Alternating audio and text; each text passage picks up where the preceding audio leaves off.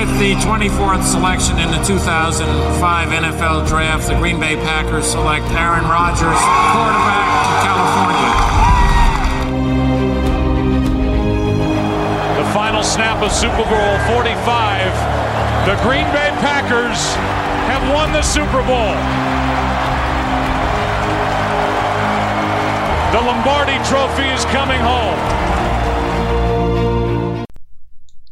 Hallo und herzlich willkommen zur neuen Folge vom Packers Talk Germany, Folge 28. Ähm, wieder eine Talk Positions Folge, diesmal die Quarterbacks. Und da haben wir uns den Adrian Franke zu Gast. Ja, einen schönen guten Tag. Vielen Dank für die Einladung. Ja, ähm, die meisten werden Adrian wahrscheinlich kennen von Spox und bei äh, The Zone kommentierst du, glaube ich, teilweise auch manchmal so ein bisschen was. Mhm. Stell dich einfach mal vor, was machst du, was hast du mit Football zu tun? Äh, Du hast auch ein Buch geschrieben. Genau, ja. Erzähl einfach mal. Genau, ich, ähm, also ich leite den NFL-Bereich auf Spox. Ähm, da könnt ihr regelmäßig meine Artikel lesen. Ich kommentiere äh, mal mehr, mal weniger regelmäßig auf The Zone, je nachdem auch, wie es gerade reinpasst. Aber werde ich nächste Saison sicher auch wieder machen. Ähm, ich habe einen NFL-Podcast auch oder einen Football-Podcast mit Fokus auf die NFL, Downs the Talk. Wer den noch nicht kennt, gerne mal reinhören. Und ähm, genau, das Buch habe ich Anfang äh, letzten Jahres veröffentlicht. So ein, so ein Football-Buch für, für Einsteiger, aber auch für Fortgeschrittene, um ähm, das Spiel so ein bisschen zu erklären, glaube ich, kann man am ehesten sagen. Und da äh, habe ich auch sehr, sehr viel positives Feedback bekommen, gerade auch von dieser Zielgruppe, Leute, die eben noch, noch relativ neu dabei sind oder vielleicht so seit einem Jahr oder zwei Jahren Football schauen und sich dann mehr damit äh, auseinandersetzen wollen. Da gibt's ja im deutschsprachigen Raum noch nicht so wahnsinnig viel und das war dann so ein bisschen mein Ziel mit dem Buch und ist im Prinzip ja auch viel von dem, was wir auf, ähm, auf Spox machen, ist eben einfach das Spiel erklären und warum ähm, manche Dinge so funktionieren, wie sie eben funktionieren und was sie so funktionieren lässt. Genau, da hatten wir den Adrian ja sogar schon mal zu Gast hier im Podcast. Ähm, mhm. Wer das nicht kennt, darf sich die Folge gerne auch noch anhören. Ähm, und ja, heute wollen wir so ein bisschen über Quarterbacks reden. Und da wollen wir erstmal zunächst so ein bisschen schauen, ähm, was sind denn so die Standardmaße in Anführungszeichen für so einen Quarterback? Wie groß muss der ungefähr sein? Wie groß, was ist mit den Händen und so weiter? Das wir jetzt mal einfach mal erzählen. Was ist der Standard und was ist die aktuelle Norm quasi? Ja, das ist äh, äh im Prinzip eigentlich eine ganz spannende Zeit im Moment, weil das sich sehr, sehr im Wandel befindet. Also wenn man vor vor 15 Jahren, vor 10 Jahren auch noch rumgefragt hätte in NFL-Kreisen, in Scouting-Kreisen, dann hätten die allermeisten wahrscheinlich gesagt, ja, wir wollen eigentlich, dass unser Quarterback so ungefähr 6,4 rum ist. Also da sprechen wir von 1,95 ungefähr. Ähm, oder auch darüber hinaus, so 1,95, 1,97, 1,98, so in der Range, also Quarterback, so diese klassische Quarterbacks-Statur ähm, eben wirklich ein großer, ein großer Spieler, wenn man so an einen Carson Wentz denkt oder einen Ben Roethlisberger, diese diese Physis ähm, dabei natürlich auch jetzt nicht, nicht total schmal gebaut, also mit der Idee so ein bisschen im Hinterkopf, dass er auch die Hits wegstecken kann, die ein Quarterback eben bekommt. Ähm, Hand Size, also die Handgröße, die, die ja gemessen wird vom, vom kleinen Finger zum Daumen quasi bei der ausgestreckten Hand, da gibt's auch sehr, sehr unterschiedliche ähm, Maße, also von äh, von, von 9,5 ist, glaube ich, so die, ähm, ich rede jetzt in den amerikanischen Zahlen, äh, ich hoffe, ihr seht es mir gerade nach. Also 9,5 so die, 9 Zoll sind ungefähr so 22, 23 Zentimeter. Genau, ja, genau. Ähm, ich würde sagen, das ist so der grobe Durchschnittswert, 9,5, 9,6, so in der ähm, Range ungefähr.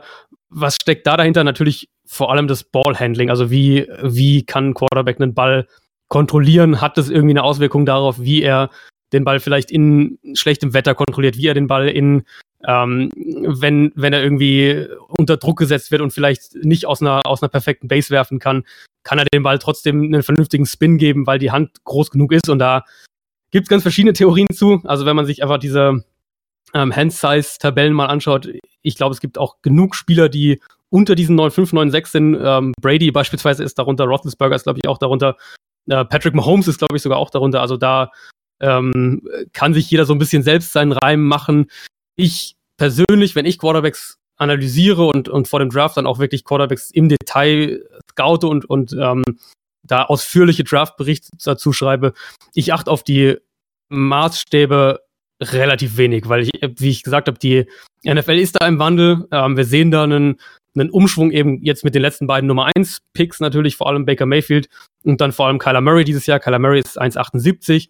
Ähm, Baker Mayfield ist 1,85, also Baker Mayfield schon so am, am unteren Rand von dem, was man so vor zehn Jahren noch als, äh, als Quarterback-Größe oder beziehungsweise sogar darunter ähm, genannt hätte und, und Kyler Murray natürlich deutlich darunter, dann nochmal noch mal sieben Zentimeter kleiner. Wir sehen aber einfach, dass sich das Spiel weiterentwickelt und dass das, dass das, das Football auch in der NFL ähm, immer mehr Wert eben auf das Passspiel legt, aber eben auch darauf, wie man den Quarterback einsetzt und wie man den Ball schnell aus seiner Hand los wird, wie man mit, mit vier, mit fünf Wideouts, also mit, mit äh, vier bis fünf Spielern an der Line of Scrimmage quasi ähm, positioniert gewinnt. Und die Größe des Quarterbacks, glaube ich persönlich, spielt mittlerweile fast keine Rolle mehr. Ja, aber wofür die Handsize ja zum Beispiel auch relevant ist, ist auch einfach, wie sicher habe ich den Ball. Also wenn ich äh, den Ball eben nicht genau, ja. werde, da war, glaube ich, äh, wieder mein Freund Blake Bortles äh, so ein bisschen auch in der Kritik. äh, wobei der, glaube ich, also er hat sogar fast neuneinhalber Hände, glaube ich, wenn ich es richtig im Kopf habe. Aber bei ihm wurde immer gesagt, er hat die, nicht die Kraft zu der Größe in den Händen, um den Ball zu sichern, wenn er getroffen wird. Ja, okay, ja. Also da natürlich kommt auch die Kraft dazu, aber da ist die Hand Size ja auch in gewisser Weise relevant, weil wenn also wenn jemand riesige Hände hat und der Ball liegt quasi in der Hand, ist das was ganz anderes, als wenn man wirklich mhm. fester danach greifen muss. Ja, ja, und, und, und ist ja auch eine kuriose äh, Sache, so ein bisschen mit, mit, mit Drew Brees und Russell Wilson, zwei der kleinsten Quarterbacks in der NFL, haben mit die größten Hände. Also ich glaube, nur Dak Prescott hat noch größere Hände von, von Starting Quarterback. Und Nick Foles. Nick Foles hat auch sehr große Hände. Das sind so die zwei, die vor denen noch sind, aber ansonsten haben die größere Hände als die ganzen Cam Newtons und, und äh, und Kirk Cousins und so weiter dieser Welt. Ja, dann gibt's außer den Händen natürlich auch noch so Dinge wie das Gewicht und bla, aber das ist alles eher irrelevant. Das ja. kommt dann auf den Spieler an. Also es gibt so Spieler genau. wie ein jetzt Lamar Jackson, der halt jeden Spielzug eigentlich nur noch läuft. Und dann gibt's so Spieler wie Ben Russelsberger, der halt steht. also nicht wirklich mhm. mobil mit dem Ball ist und dementsprechend passt dann auch das Gewicht, also beziehungsweise nicht das Gewicht zum Playstyle, sondern wahrscheinlich eher der, Play, das, der Playstyle zu dem Gewicht, das der Quarterback hat. Ja.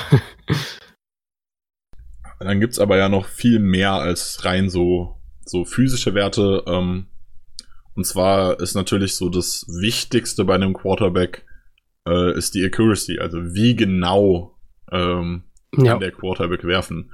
Wie kann man sich sowas denn angucken? Sind das die reinen Statistiken oder wie bewerte ich Accuracy eines Quarterbacks? Also inzwischen gibt es ja wirklich sehr, sehr viele detailreiche ähm, Statistiken. Natürlich muss man immer ein bisschen aufpassen oder man sollte Sachen auch so, so weit es geht immer hinterfragen, weil ähm, letztlich ist immer ein gewisses Maß an Subjektivität dabei. Wenn ich jetzt da sitze und Quarterback-Würfe für Pro Football Focus zum Beispiel charte, ähm, also sprich das analysiere und dann in deren System eintrage, war das jetzt genau, hat er den Ball zu in, in die richtige Höhe oder war der Ball zu tief oder was auch immer, ähm, ist es ja letztlich im Endeffekt auch mein mein Urteil. Natürlich sind manche Würfe oder viele Würfe sind ganz, ganz klar. Man sagt, okay, der war jetzt genau richtig platziert oder der war jetzt ein bisschen zu hoch oder der war jetzt ein bisschen zu tief. Aber man hat immer wieder auch, und wenn man die eine gewisse Sample Size man hat, hat man immer wieder auch ein gewisses, ähm, gewisses Maß davon ist subjektive Beobachtung. Das darf man nicht vergessen.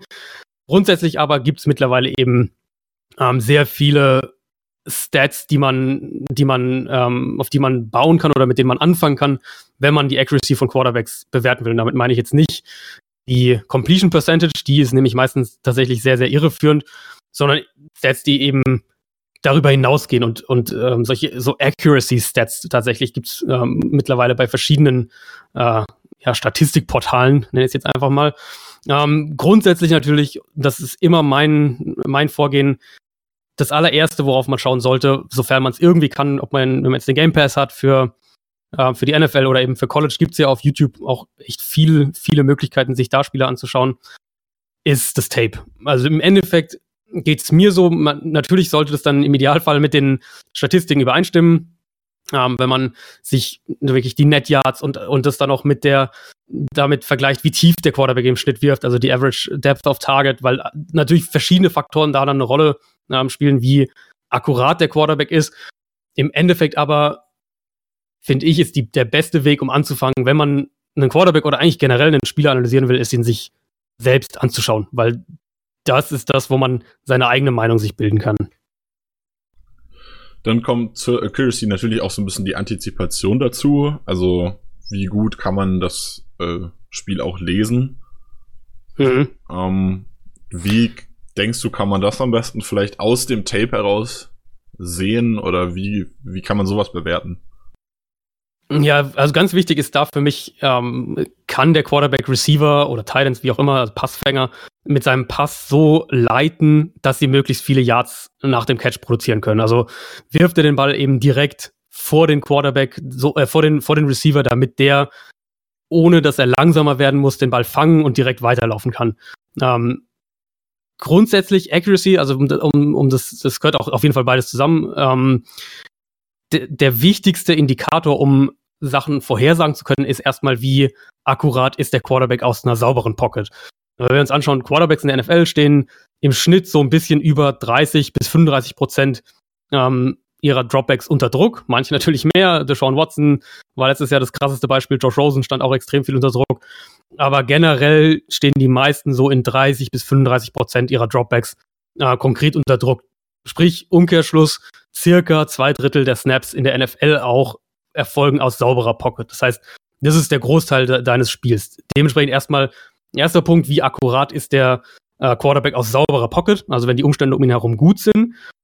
Ähm, der nächste Punkt ist dann, und das ist, äh, finde ich, ein ganz, ganz wichtiges Thema, wenn wir davon sprechen, wie man Quarterbacks gerade die aus dem College kommen, äh, bewerten kann. Äh, Mike Leach hat es mal ganz gut so zusammengefasst. Das ist der Coach von äh, Washington State, ein, einer der zentralen Air Raid Coaches, also wirklich einer, der auch einen sehr, sehr großen Wert aufs, aufs äh, Passspiel legt, dass man im Prinzip Accuracy nach der Highschool nicht mehr wirklich beibringen kann. Und zu einem gewissen Grad, also es ist natürlich eine extreme Aussage erstmal, aber zu einem gewissen Grad hat er recht. Wenn wir uns in der NFL umschauen, es gibt kaum Quarterbacks, die aus dem College kommen und im College ungenaue Passer waren ähm, und in der NFL dann akkurater Quarterback wurden. Du kannst natürlich an ein paar Schrauben immer, äh, immer ein bisschen drehen und sagen, wie ähm, mit dem Scheme vielleicht auch helfen und, und in gewisser Weise auch an der Technik arbeiten. Da kommen wir auch, ähm, komme ich auch gleich noch kurz drauf. Aber wenn ein Quarterback extrem ungenau ist und so in die NFL kommt, ist die Chance, dass er in der NFL ein genauer Passer wird, unheimlich gering. Und äh, worauf kann man da noch achten? Ähm, also wie gesagt, einmal, wenn man sich den Pass einfach anschaut, man sieht der Receiver, am, am besten sieht man es meistens bei, bei so Crossing Routes, also die horizontal über das Feld gehen. Ähm, sprintet der Receiver direkt weiter, landet der Ball direkt vor ihm oder muss er kurz stoppen oder also langsamer werden? Muss er nach hinter sich greifen, um den Ball zu fangen? Gibt der Pass vielleicht sogar dem Verteidiger eine Chance, ein eigentlich geöffnetes äh, Passfenster zu schließen? Das ist so ein, ein, sehr, sehr guter Indikator dann dafür, war dieser Pass jetzt wirklich perfekt akkurat oder war er so, dass der Receiver ihn fangen kann, aber der Pass hätte besser sein können? So sage ich jetzt einfach mal.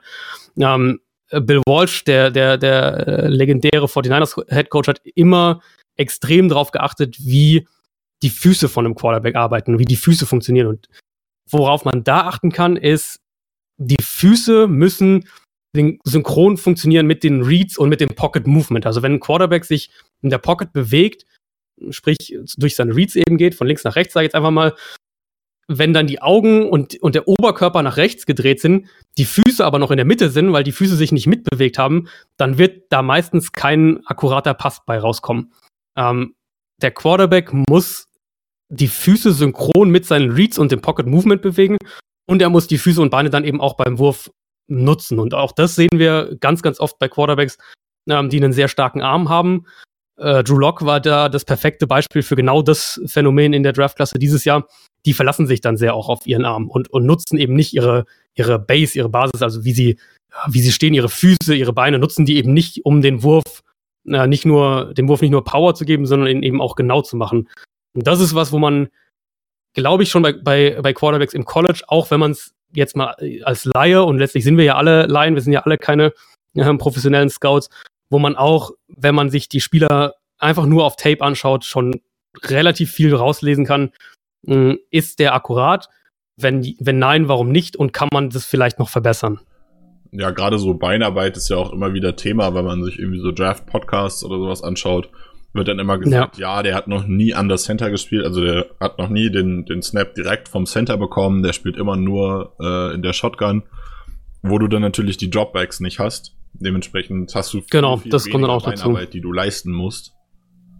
Ähm, das ist so das Typische, was mir einfällt für dieses, für dieses Thema, äh, wie gut ist die Beinarbeit. Also wenn, wenn ein Quarterback halt im College quasi nie an der Center gespielt hat, soll das aber in der Offense in der NFL dann tun wird der noch sehr viel zu lernen haben. Genau, das, das kommt dann auch noch dazu. Und da gibt es ja dann auch wieder verschiedene Offenses. Da ähm, ist auch wieder Bill Walsh, die 49ers, ein sehr, sehr gutes Beispiel dafür, wo die, die Play-Designs, also wie die Routes sich entwickeln, eins zu eins mit dem Dropback des Quarterbacks synchronisiert sind. Also wenn der Quarterback dann, sagen wir, einen Five-Step-Drop hat, also nach dem den Snap bekommt und fünf Schritte nach hinten macht, dann müssen diese fünf Schritte auch in einem gewissen Tempo, also im richtigen Tempo und in einer gewissen Schrittlänge auch ähm, erfolgen, damit er dann am Ende dieses Dropbacks an einem gewissen Spot steht, weil darauf verlässt sich dann die Offensive Line, also die die Tackles und die Guards und der Center, die gucken ja nicht nach hinten, sondern auf, nach vorne. Die müssen darauf sich verlassen, dass der Quarterback an diesem Spot auch steht, wo er stehen soll.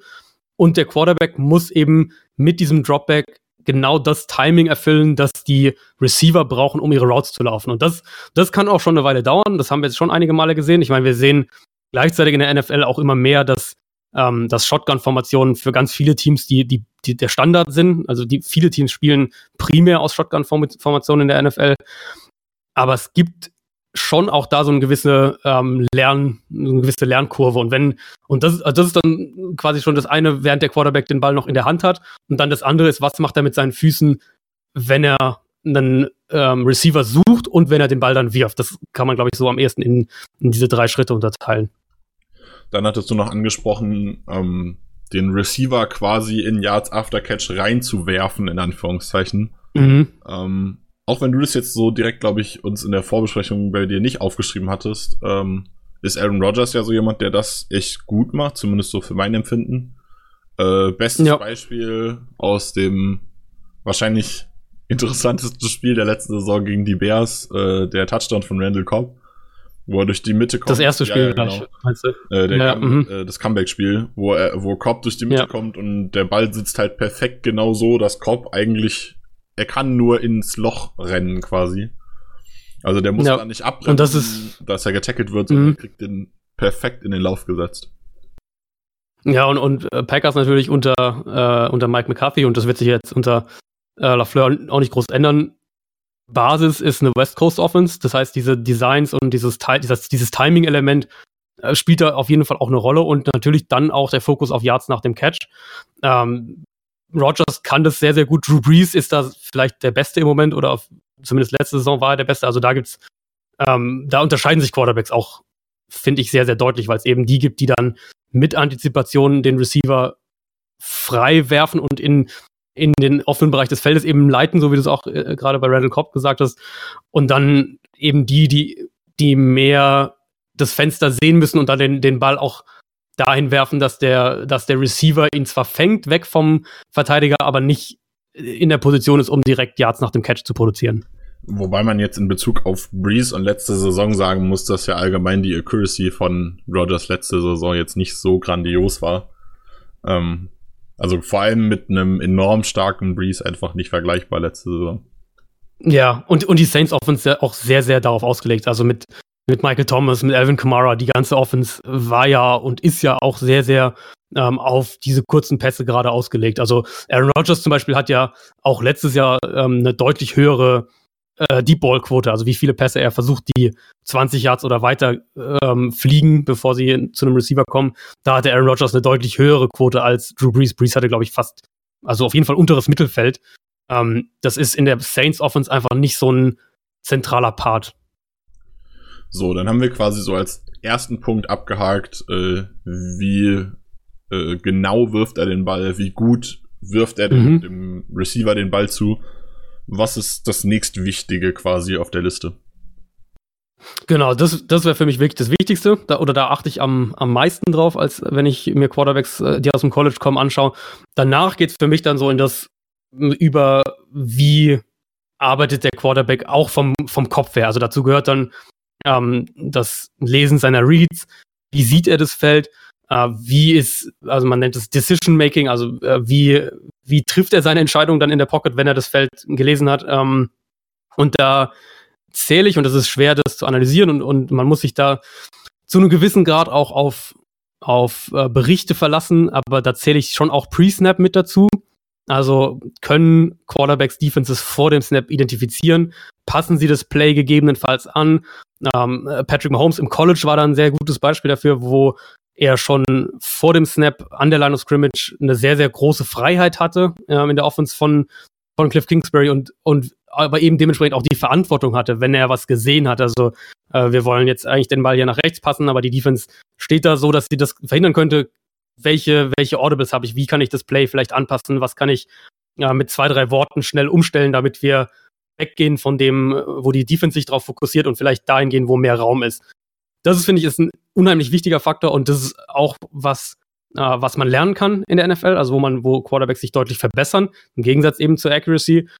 Und wo wir häufig auch sehen, dass es dann doch die ähm, erfahreneren Quarterbacks sind, die da richtig gut sind. Also Tom Brady ist natürlich das, äh, das, das Gold, der goldene Standard so dafür, was äh, eine Defense vor dem Snap schon sezieren und dann anpassen angeht. Philip Rivers ist auch unfassbar gut darin. Das sind so Quarterbacks, die eben schon mental ein Play gewinnen können auf eine gewisse Weise, ähm, uns dann nur in Anführungszeichen noch, ähm, noch umsetzen müssen, was dann, wenn das Play läuft, vor allem für mich ein, ein ganz ein wichtiger Faktor ist, ist äh, kommt der Quarterback zu seinem zweiten Read. Ähm, es gibt Statistiken, ungefähr werfen Quarterbacks im Schnitt in 60 Prozent der Fälle zu ihrem ersten Read.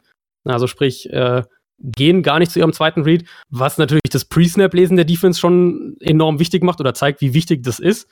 Ähm, wenn dieser erste Read aber nicht da ist, ist eben die die ganz, ganz zentrale Frage, kann der Quarterback zum zweiten, zum dritten Read übergehen? Und das ist auch was, was sich in der NFL häufig entwickeln muss, weil wenn Quarterbacks aus dem College in die NFL kommen, ist das Spiel erstmal wahnsinnig schnell für sie und sie müssen sich erstmal anpassen, äh, müssen sich erstmal an die Geschwindigkeit gewöhnen und, und oft sieht man deswegen auch bei einem Quarterback vom ersten auf das zweite Jahr in der NFL diesen einen deutlichen Schritt nach vorne, weil er dann eben das Tempo gewohnt ist, weiß viel mehr, was ihn erwartet und, ähm, und damit besser umgehen kann.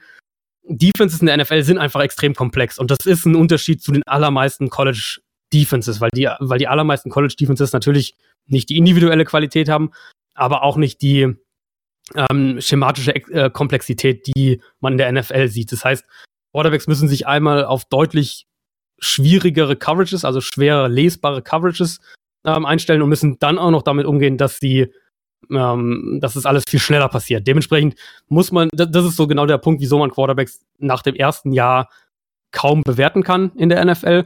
Es sei denn, sie waren sehr, sehr gut. Dann ist es, jeden, dann ist es ein, ein, sehr, ein sehr guter äh, Hinweis natürlich, was danach noch kommen könnte.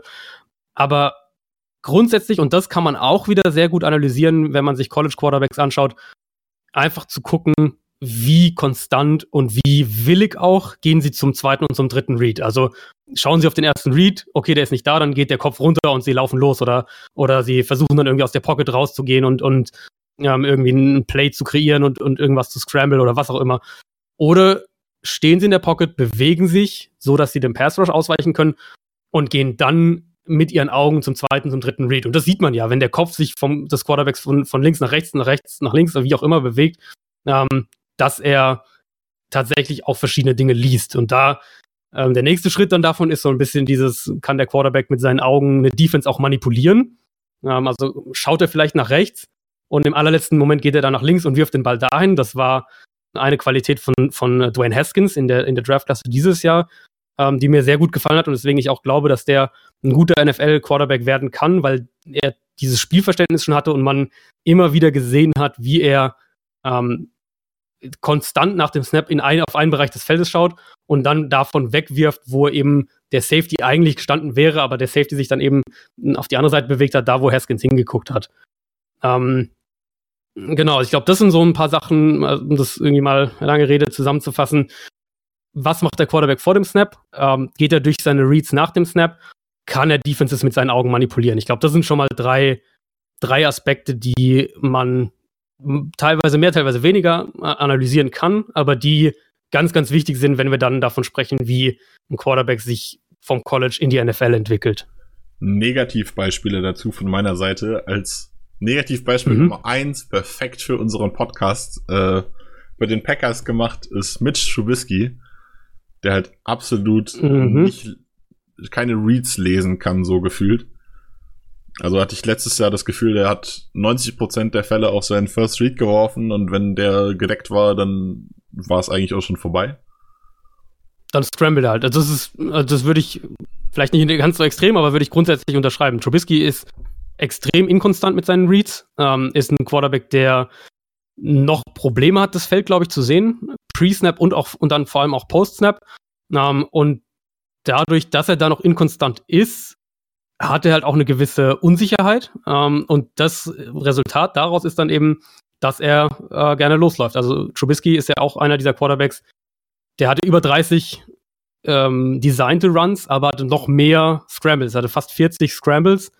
Ähm, und das ist, war auch ein Value in der Bears Offense letztes, äh, letztes Jahr. Also die, die Scrambles von Trubisky waren gefährlich. Ähm, es ist eben immer das Problem, wenn ein Quarterback das als einen Teil seiner Offense nimmt und nicht als letzten Ausweg. Und bei Trubisky ist es im Moment noch zu viel Teil seines Spiels und zu wenig, okay, ich gehe durch meinen durch den ersten Read zum zweiten Read zum dritten Read, okay, es ist alles zu, jetzt laufe ich los und zu viel eben, was du gesagt hast, erster Read ist zu, ähm, ich laufe los. Und dann noch quasi das noch viel perfektere Beispiel auf das, was du gerade gesagt hast, wobei man ihm dazu halten muss, dass er halt auch einfach selten Zeit hatte für den zweiten Read. Ähm, Josh Allen, der halt wirklich ja. ähm, also da war es so, so, eine Mischung aus dem, dass er einfach nicht so gut darin ist, glaube ich. Ähm, das fand ich bei ihm auch beim College schon nicht so stark. War ein bisschen sein Problem. Ähm, aber halt auch einfach einer echt hardcore schlechten Offensive Line, dass er halt einfach laufen musste.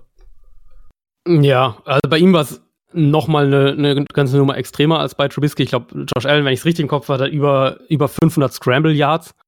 Der hatte ja da auch diese Serie von, von mehreren Spielen mit über 100 Rushing Yards insgesamt jeweils. Das war mein ähm, äh, Fantasy Football absoluter Stil. Saustark. Ja, das glaube ich. Wahrscheinlich, wahrscheinlich für viele. In Fantasy ist ja mit äh, Quarterback, äh, Running Quarterbacks natürlich äh, nochmal noch mal deutlich mehr wert. Aber ja, Allen fällt auch in die Kategorie und ist nochmal, wie gesagt, das deutlich extremere Beispiel als Trubisky, weil ich bei Allen, da sind wir auch wieder bei dem Thema, ähm, womit wir angefangen haben, wie viel, wie viel akkurater kann ein Quarterback in der NFL noch werden? Und bei Josh Allen habe ich da schon auch echt meine Zweifel. Ähm, ich bin sehr, sehr gespannt. Ich habe Allen später auch nochmal als ein Beispiel bei einer anderen Kategorie. Ich bin sehr, sehr gespannt, inwieweit die Bills ihre Offense äh, umbauen oder vielleicht auch an Allen anpassen nächstes Jahr.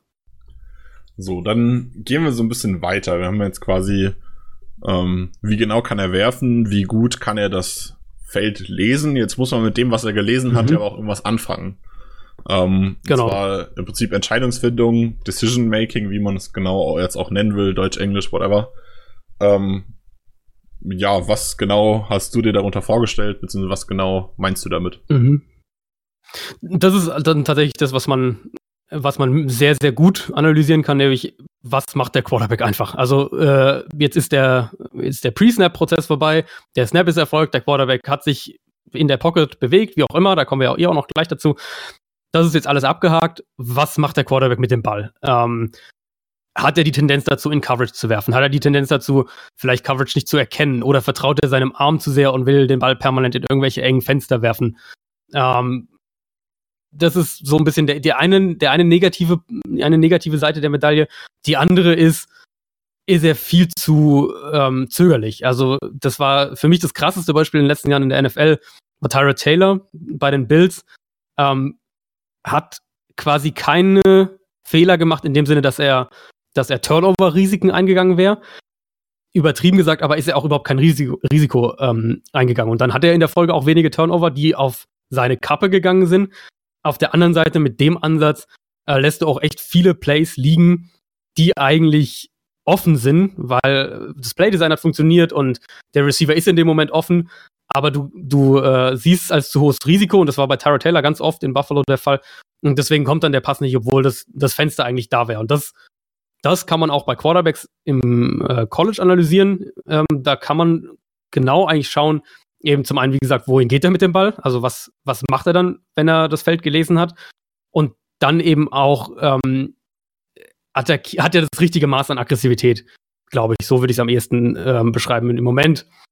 Wenn wir in die NFL schauen, äh, Matt Ryan ist da für mich ein sehr, sehr gutes Beispiel. Andrew Luck inzwischen definitiv auch wieder, gerade mit der, mit der zweiten Saisonhälfte letztes Jahr. Also Quarterbacks, die wenige gravierende Fehler machen, gleichzeitig aber auch das richtige Maß an Aggressivität eben mitbringen. Und das krasse Gegenbeispiel ist dann so das, was man als, als Gunslinger äh, bezeichnen würde. Ryan Fitzpatrick, glaube ich, äh, kann da, ist da jedem so ein bisschen ein Begriff. Also die Art Quarterback eben, der, die vor überhaupt keinem Fenster Angst hat. Und dann ist es manchmal eben ein spektakulärer Touchdown und manchmal ist es ein haarsträubender Turnover. Das war ja auch so ein bisschen was, was bei Aaron Rodgers letzte Saison viel kritisiert wurde, diese fehlende Aggressivität. Äh, dass er oft einfach auch so ein bisschen riskantere Bälle nicht mehr geworfen hat, äh, lieber den Ball weggeworfen hat oder eben den Sack kassiert hat. Weil er mhm. ein bisschen zu sicher spielen wollte. Vielleicht, also es wurde ja oft kritisiert, äh, dass das Vertrauen in die Receiver vielleicht noch nicht da ist, weil es viele Rookies waren und so weiter. Ja, ja. Ähm, ist ja auch hier so ein, so ein Punkt, der hier interessant war. Ähm, ja, eben bezüglich de, der Entscheidungsfindung, wann wirft er, wann wirft er nicht.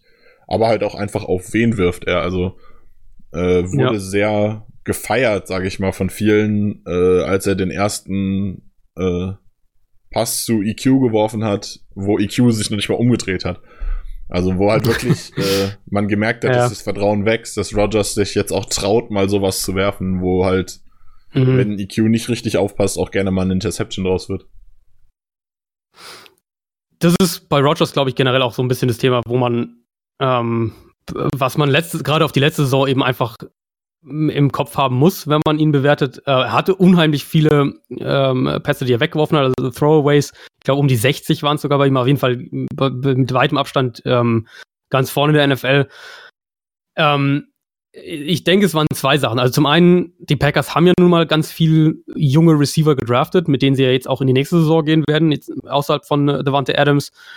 Und Rogers ist ein Quarterback, der sehr, sehr viel Wert auf die Chemie mit seinen Receivern legt oder dem, der, oder sagen wir es so, es dauert, glaube ich, eine Weile, bis du als Receiver das Vertrauen von Aaron Rodgers gewonnen hast. Und das war ja bei ja, bei Devante Adams am Anfang genauso dieser Prozess, den er da durchgemacht hat und den, den haben halt jetzt letztes Jahr dann mehrere Starting Receiver durchgemacht, weil es äh, eben den Jordy Nelson beispielsweise halt nicht mehr gab und die Receiver, die die Packers in den Jahren davor hatten. Und dann dazu natürlich, je nach, also jeder äh, hat da sicher eine andere Sichtweise, aber ich glaube, es ist relativ klar, dass zumindest zu einem gewissen Grad er dem Scheme nicht mehr vertraut hat. Und wenn das passiert, und du das Gefühl hast, ähm, du musst selbst Offense kreieren, weil das Scheme nicht greift oder weil du dem den Playdesigns nicht vertraust oder weil du dem Playcalling nicht vertraust, ähm, dann wird's halt, da, dann kommst du halt schnell in so Situationen, wo du entweder einen, einen High-High-Risk-Pass werfen musst oder dann eben den Ball wegwirfst. So, dann gehen wir ein bisschen weiter. Äh, haben jetzt quasi über die Genauigkeit des Wurfs, über das Lesen und Entscheidungsfindung alles gesprochen. Ähm, jetzt ist auch wichtig, äh, wie steht der in der Pocket? Kann der in der Pocket arbeiten? Und äh, wann verlässt er die Pocket? Wie kann ich sowas möglichst gut bewerten? Wer kann das richtig gut? Also äh, mhm. das, wann die Entscheidungsfindung, wann er die Pocket verlassen muss, ist ja bei Rogers zum Beispiel eher ein bisschen zu viel, wird ja immer wieder kritisiert, dass er es da vielleicht seine O-Line auch einfach sehr schwer macht. Wer ist denn da so ein, mhm. so ein Top-Beispiel dafür, wer das richtig, richtig gut macht? Brady. Brady ist der Beste im Moment in der NFL, was, was das angeht für mich. Ähm, grundsätzlich auch, das ist nochmal, also wir haben das ja so ein bisschen, äh, ein bisschen nach, ähm, nach, nach meinen Kategorien quasi, äh, nach absteigender Bedeutung. Aber Pocket-Verhalten und dieses ganze Defense lesen und so, das, das ist im Prinzip von der, von der Wichtigkeit her gehört das mehr oder weniger zusammen, weil ähm, unterm Strich kannst du die Defense noch so gut lesen, wie du willst. Wenn du nicht in der Lage bist, dem Pass Rusher in der Pocket auszuweichen, dann kriegst du den Ball auch nicht dahin, wo du ihn haben willst. Ähm, das ist für mich auch so ein bisschen ein Faktor, den ich, den ich auch wieder von dieser, dieser Bill Walsh Offense Schule mitgenommen habe, äh, wenn man so will. Nämlich Instinkte in der Pocket und wie man sich in der Pocket bewegt, ist ähm, ist unfassbar wichtig. Also da spielen ganz, ganz viele Faktoren auch mit rein. Auch wieder so ein bisschen, ähm, was erkennt man pre-Snap? Wie gut sieht man das ganze Feld nach dem Snap? Hat man ein Gefühl für den Pass Rush und für Pressure in der Pocket? Und dann eben vor allem, und das kann man wieder sehr gut analysieren, kann sich der Quarterback in der Pocket, ich nenne es immer subtil bewegen. Also das heißt, kann der Pass-Rushern in der Pocket ausweichen und dabei ähm, das Timing und die Struktur des Plays aufrechterhalten. Also kann er das mit so ganz kleinen Bewegungen machen, so ein leichter Schritt, ein halber Schritt zur Seite, bleibt er dabei in Wurfposition, also hält er seine, seine Base, seine, seine, ähm, seine, seine Beinstellung quasi, während er ähm, sich so einen Schritt zur Seite bewegt oder einen Schritt nach vorne bewegt. Brady macht es für mich besser als jeder andere Quarterback im Moment in der NFL. Ich fand äh, letztes Jahr im College Mayfield und, und vor allem auch Josh Rosen unglaublich stark da drin. Deswegen hatte ich die auch vor dem Draft als, ähm, als, als beide in der Top 5 overall des Drafts eingestuft, die diese ähm, effizienten kleinen Bewegungen eben in der Pocket, das ist, glaube ich, der Schlüssel, um ähm, konstant innerhalb der, der Playstruktur zu gewinnen. Und Rogers macht's auf eine andere Art. Also er ist nicht so subtil wie Brady, auch wenn er sich in der Pocket bewegt. Ähm, der bewegt sich mehr mit äh, wie soll man mit größeren Bewegungen, vielleicht kann man es am ehesten sagen. Das ist übrigens auch was, was man bei bei Kyler Murray häufiger gesehen hat, der jetzt ja dieses Jahr der Nummer 1 Pick war, ähm, mehr so ein bisschen größere Bewegungen, aber, aber Rogers kann auch in der Pocket unfassbar gut sein, weil er eben ein Stück weit agiler und athletischer einfach ist als ein Quarterback wie Tom Brady. Und deswegen kann er Plays in der Pocket unglaublich gut ausdehnen.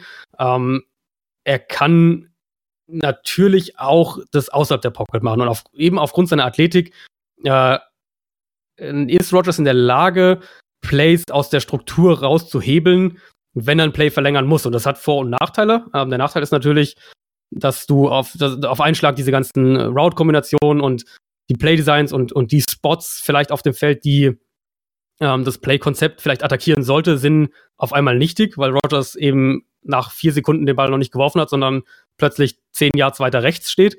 Ähm, der Vorteil ist natürlich, dass wenn man einen Quarterback wie Rogers hat, der in Topform in der Lage ist, auch mal den Ball sieben, acht, neun Sekunden zu halten und dabei Pass Rushern auszuweichen, ähm, dass irgendwann die Coverage zusammenbricht, weil, weil Coverage halten letztlich so lange nicht, nicht konstant stand.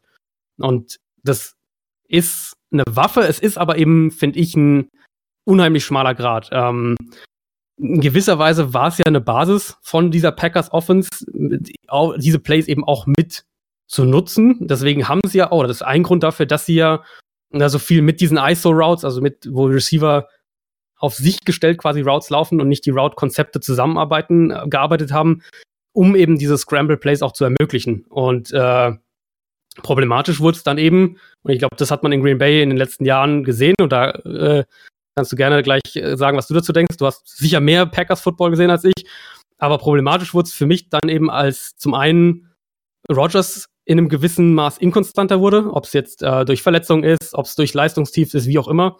Und ähm, zum Zweiten dann eben die, und das, das passt auch zu dem, was wir gerade äh, eben hatten, die Qualität und die Erfahrung im Receiving Core deutlich nachgelassen hat. Und dann haben eben diese Plays einfach nicht mehr, ähm, nicht mehr so gut funktioniert. Aber grundsätzlich haben die Packers das, ähm, diese, improvisierten Plays, und eigentlich sind sie nur zu einem gewissen Grad improvisiert, ähm, die Packers haben das im Training ja auch einstudiert. Also im Prinzip, was die Receiver machen sollen, äh, wenn Rogers ungeplant die Pocket verlässt.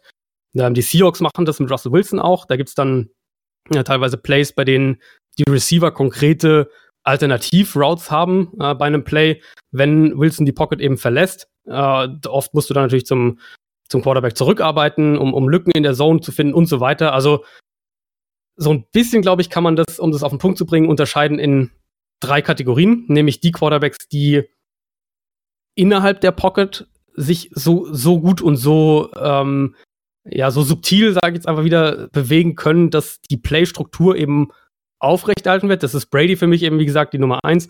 Breeze hat das letztes Jahr auch unheimlich gut gemacht oder ist da auch unheimlich gut drin.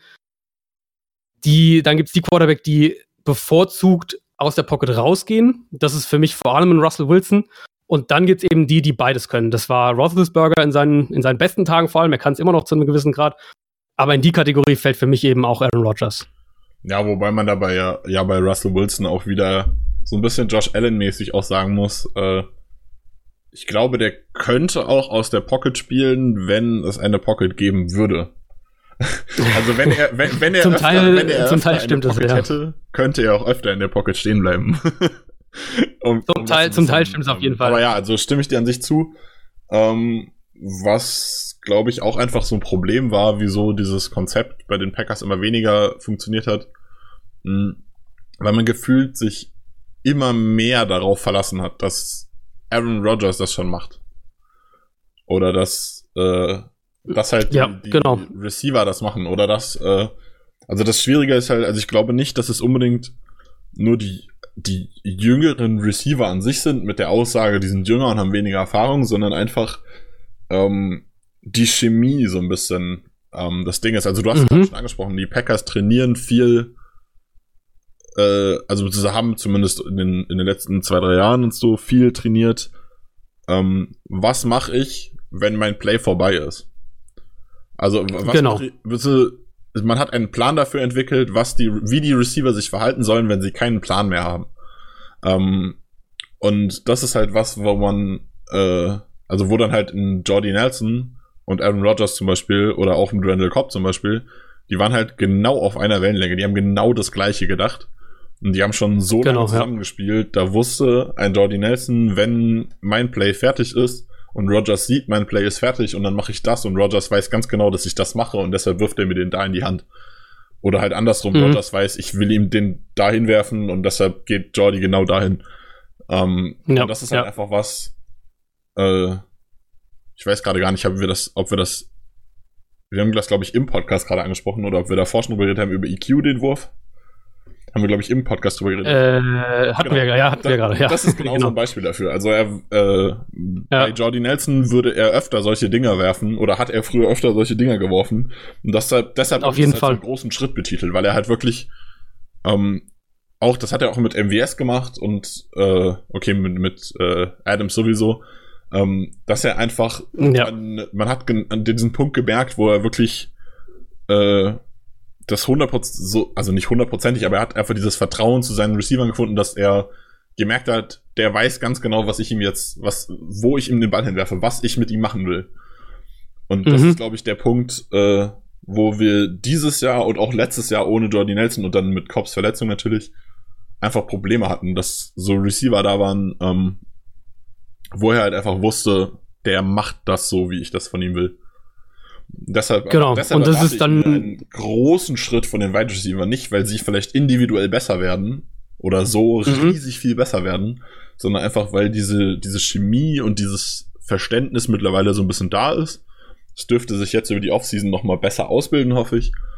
Und dann erhoffe ich mir, dass egal wie das neue Scheme aussieht und wie das funktioniert, dass einfach diese, diese Scramble, diese Off-Play-Plays, klingt total bescheuert, aber also diese, diese Ja, ich, genau. Außerhalb Also diese des designten Spiels. improvisierten- genau, improvisierten, danke. Genau. Mhm. Ähm, dass die einfach besser funktionieren, weil Rogers mit seinen Receivern Mhm. besser auf einer Wellenlänge arbeitet. Ja, das, das wäre das wär eine ganz zentrale Voraussetzung. Also ich glaube, es sind wirklich diese zwei Faktoren, ähm, die ich ja jetzt auch gerade gemeint hatte, nämlich einmal, wie, wie das eben mit den Receivern funktioniert, was die Chemie angeht, wie die Receiver eben auch diese, das ist ja eine ungewöhnliche Offense, wenn, wenn, ähm, wenn das ein, ein Part der Offense ist, eben diese Plays außerhalb des, des Scripts und, und äh, zu einem gewissen Grad eben improvisierte Plays, das haben ja viele im College so noch nie gespielt. Das heißt, du musst dich erstmal an die Plays gewöhnen und dann musst du dich auch an den Quarterback gewöhnen, was er eben, was seine Tendenzen eben einfach sind und wann er, wann er wohin geht und äh, wo du, wo du dann sein solltest und all diese Sachen. Also da, ja, das für einen jungen Receiver ist das unheimlich viel, erstmal das zu verarbeiten und das dann auch auf dem Feld umzusetzen.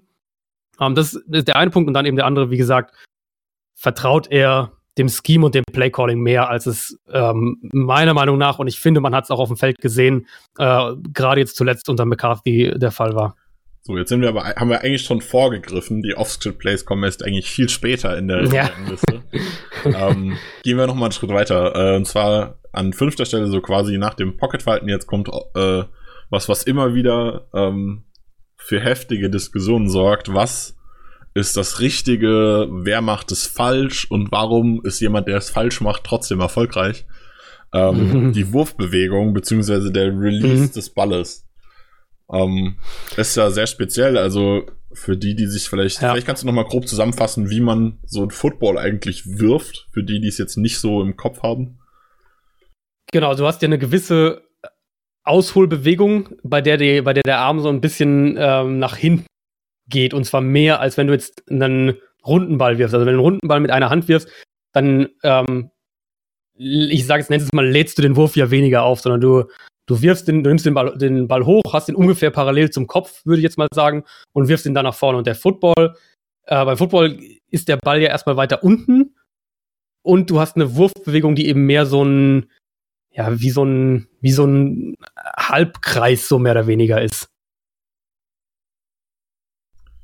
Ja, und dann ist halt jetzt, ähm, ja, also ist, wie gesagt, also das ist dann, gibt's viele verschiedene Leute. Es gibt, ähm, mhm. mir fällt gerade so sp spontan jemand ein, ich glaube, Jared Goff war damals ein Thema. Ähm, bezüglich seiner Wurfbewegung, ich bin mir aber nicht hundertprozentig sicher, wo dann immer wieder gesagt wird, äh, die Wurfbewegung ist eigentlich voll schlecht und sowas hat nichts in der NFL zu suchen, aber wenn er dann mhm. halt mhm. spielt oder wenn man ihn im College hat spielen sehen, dann funktioniert es halt? Also wie kann man sowas bewerten und wie, ja. wie muss man das einsortieren, wenn, wenn er es eigentlich nicht richtig in Anführungszeichen macht, es aber trotzdem gut ist? Mhm. Das ist äh, die Herausforderung so ein bisschen. Also der kurioseste Fall in der NFL ist wahrscheinlich Philip Rivers, der nämlich standardmäßig eigentlich so eine Art äh, Sidearm-Release hat. Also der wirft den Ball mehr so ein bisschen aus der Hüfte, könnte man überspitzt sagen, ähm, wo man, also es sieht überhaupt nicht aus, wie man sich im, äh, im Lehrbuch vorstellen würde. Grundsätzlich, oder worauf ich achte, ganz simpel gesagt, Wurfbewegung, Release des Balles, ähm, wenn man es ganz einfach zusammenfasst, wenn du dich auf dein Ziel festgelegt hast, also jetzt wieder so ein bisschen das Spiel, okay, Pre-Snap ist vorbei, du hast dich in der Pocket bewegt, du hast dein Ziel gefunden, du weißt, wo du mit dem Ball hin willst. Äh, wir gehen jetzt einfach mal davon aus, dass die Fußarbeit auch gepasst hat. Ähm, wenn du dich dann auf dein Ziel festgelegt hast, wie schnell bekommst du den Ball dahin? Ähm, Verteidiger gerade in Zone Coverage lesen ja konstant auch die Augen des Quarterbacks und gucken, wo schaut der Quarterback hin und versuchen dann Coverage-Lücken zu schließen, während gleichzeitig der Pass Rush dir immer näher kommt. Also, wenn der Quarterback seinen Receiver gefunden hat, dann muss er den Ball da so schnell wie möglich hinbekommen. Und damit meine ich jetzt nicht die Armstärke, also wie schnell der Ball dann fliegt, sondern wie schnell der Quarterback den Ball los wird. Also wie schnell kann er den Ball werfen. Und dazu gehört eben der Release, also wie schnell der, der Ball mehr oder weniger die Hand verlässt. Ähm, vor allem ist es aber für mich eben die Wurfbewegung. Und wie gerade auch völlig richtig gesagt hast, es gibt diese Ausnahmen und es, man, man kann nicht alles über einen Kamm scheren. Man muss letztlich auch schauen, funktioniert es denn? Also kriegt er den Ball schnell genug weg? Ähm, Im Idealfall willst du eine sehr kompakte Wurfbewegung, also dass der Arm ähm, des Quarterbacks beim Ausholen nicht zu weit nach unten geht, dass der, der, die Bewegung eng am Körper ist und dass der Ball dann schnell aus der Hand fliegt. Das ist ein Quarterback, der das unheimlich gut schon macht und deswegen ich auch glaube, dass er sehr gut werden kann, ist Jimmy Garoppolo. Ähm, Matt Ryan gehört auch in diese Kategorie, auch Brady gehört da schon auf jeden Fall auch wieder mit in die Kategorie rein. Also sprich alles so, ich sage jetzt mal klassische Pocket Passer. Ähm, das Negativbeispiel, um mal zu schauen, worüber man oder worauf man eben achten soll, dass das nicht der Fall ist, war für mich über die letzten Jahre Blake Bortles, der eine unheimlich ausladende Wurfbewegung hat. Also wo der, der Arm ganz weit nach hinten äh, wegklappt quasi und, und es so aussieht, als würde er den Wurf gewissermaßen aus dem Arm heraus aufladen. Und bis er dann diese Bewegung durchgeführt hat, die halt eben nicht kompakt ist, die nicht eng am Körper stattfindet, und der Ball dann, bis der Ball dann seine Hand verlässt, haben sich Passfenster häufig schon geschlossen. Und, und ich fand das sehr, sehr kurios, weil das wusste ich tatsächlich selbst auch nicht. Ich habe es aber in der, in der Recherche jetzt für, die, äh, für den Podcast äh, bin ich darüber gestolpert, dass Rogers selbst, als er aus dem College kam, ähm, eine sehr, sehr ungewöhnliche Wurfmechanik hatte. Und das war jetzt natürlich auch vor meiner, vor meiner Zeit, bevor ich äh, College Quarterbacks analysiert habe, ähm, weil ihm wohl im College beigebracht wurde, den Ball relativ hoch zu halten. Und dadurch oder daraus äh, hat dann so ein, so ein bisschen so eine abgehackte Wurfbewegung resultiert. Also die Bewegung war quasi nicht rund, der, der Ball war zu weit oben, er musste den zu weit dann nach hinten bewegen und dadurch hat das alles zu lang gedauert. Und der kam dann in die NFL und hat im Prinzip seine Wurfmechanik komplett überarbeitet, bis er den Ball eben routinemäßig tiefer gehalten hat und dann seine Wurfbewegung eben mehr so in einem, in einem Fluss kam, also natürlicher kam, wenn man so will. Und das ist für mich auch eben, also das ist jetzt nur ein Beispiel, da gibt es viele Beispiele dafür, dass man die Wurfmechanik, die Wurfbewegung, das ist tatsächlich was, was man in der NFL noch doch deutlich verbessern kann. Wobei man da natürlich auch zu sagen muss, äh, nicht jeder hat drei Jahre Zeit, wie Rogers das zu lernen. Also Klar. man, äh, Klar. Ahnung, Sam Darnold ist, glaube ich, im ersten Spiel gestartet. Äh, äh ich glaube, Mayfield ja. Ja, okay, ja. Mhm. im dritten, dritten oder vierten. Ja. Äh, Josh Allen hat Rosen auch, auch irgendwo, ja. Rosen hat auch ganz am Anfang übernommen. Äh, der einzige, der bis zur Hälfte der Saison dieses Jahr gebraucht hat von den äh, Top 5 Quarterbacks, war Lamar Jackson. Der kann aber sowieso nicht Mhm. werfen, also. Oder er wirft zumindest nicht, fast nie. Ähm, Das hast du jetzt gesagt. äh, ja, das ist meine persönliche Meinung. das, ist, das ist keine Fachmeinung, das ist meine ganz persönliche Fanmeinung, auch als, als kleiner Liebhaber von den Ravens finde ich Lamar Jackson schrecklich, aber das ist eine andere Diskussion. Ähm, also es gibt selten die Situation wie bei Rogers oder jetzt auch in Anführungszeichen so ein bisschen bei Pat Mahomes, dass Quarterbacks die Zeit kriegen, so, so Fehler oder falsche Wurfbewegungen oder Dinge, die einfach noch Mhm. fehlen, äh, zu lernen, bis sie in der NFL sind. Ja. Und das ist auch eine ganz, eine ganz spannende Diskussion, weil, ähm, und zum Teil gehöre ich da auch, oder sehe ich das genauso, es gibt ja auch, es gibt viele, die sagen, im Prinzip macht es auch macht's gar nicht viel Sinn, einen Quarterback lange erstmal äh, sitzen zu lassen, sondern er lernt am meisten, wenn er spielt. Und zu einem gewissen Grad ist das richtig. Vor allem, was eben das Tempo angeht, was das Verstehen, was das Lesen der Defense angeht auf dem Feld, all diese Sachen, die wird er schneller lernen, wenn er selbst spielt. Aber wenn wir von, äh, von technischen, mechanischen Aspekten sprechen, eben Fußarbeit, Wurfbewegung, diese Sachen, da glaube ich, ist es für einen Quarterback schon echt sehr, sehr gut, wenn er zumindest mal ein Jahr Zeit bekommt, um da äh, wirklich dran zu arbeiten. Und deswegen glaube ich auch, dass ähm, die Broncos das sehr, sehr gut dieses Jahr getroffen haben, indem sie Joe Flacco eben starten lassen. Dann hast du ein Jahr eine gute Übergangslösung, sage ich jetzt mal. Und dann hast du Drew Lock dahinter, der, der ein Jahr lang an seiner Beinarbeit eben arbeiten kann. Hatte ich ja vorhin gesagt, der ist einer dieser Quarterbacks, die noch viel zu sehr sich auf ihren Arm verlassen und die Beinarbeit so ein bisschen ignorieren. Ähm, das ist, glaube ich, wirklich was, wo du am allerbesten mit deinem Quarterback-Trainer auf dem Feld, ähm, also auf dem Trainingsfeld, äh, dran arbeiten kannst und das nicht, das dir nicht viel bringt, wenn du das im Spiel lernen musst. Jetzt habe ich angesprochen, dass wir jetzt Lamar, dass wir bei den, also wir in Anführungszeichen bei den Ravens das Lamar Jackson haben und du musst mich direkt darauf hinweisen, dass Joe Flacco auch weg ist. Ja, also das tut mir mu- leid. muss ich dir aber zustimmen. Also ist eine, ist eine ziemlich gute Lösung und also ich bin allgemein so ein Fan davon. Also so das, das beste Negativbeispiel haben wir quasi auch direkt wieder bei den Packers. Ist der Sean Kaiser, der halt in seiner ersten Ja. Saison gestartet ist. Absolut nicht. Der hat das Talent und das ich also ich verstehe auch, das verstehen ja ganz viele nicht. Ich verstehe auch, wieso äh, gute Kunst ihn zu uns geholt hat weil er schon das Talent hat und gerade so aus dem College heraus viel gezeigt hat, womit man arbeiten kann. Aber er wurde Mhm. halt voll unter den Bus geworfen und hat in der ersten Komplett. Saison halt quasi so viel draufgekriegt, dass, also er hatte keine Zeit, sich zu entwickeln. Er hatte vor allem keine Coaches, die ihn entwickelt haben. Ähm, beziehungsweise mit äh, Hugh Jackson einen schlechten Coach, der ihn wahrscheinlich Ja. eher in die falsche Richtung weiterentwickelt hat. Ähm, und dann halt hat er jetzt halt voll das, die Selbstvertrauensprobleme. Ähm, das ist so das, das genaue Gegenbeispiel. Also ich denke gerade sowas, da sollte Ja, man wirklich dran ja. arbeiten. Und er war auch einer, der aus dem College kam. Ich erinnere mich noch an ihn. Ich hatte, ihn, ähm, ich hatte ihm eine Zweitrunden-Grade gegeben. Fand es auch gut, dass die Browns ihn da ähm, dann gedraftet haben. Ähm, der hatte extreme Highlight-Plays und aber auch extreme Lowlight-Plays. Also bei ihm war wirklich so eine sehr, sehr breite Schere.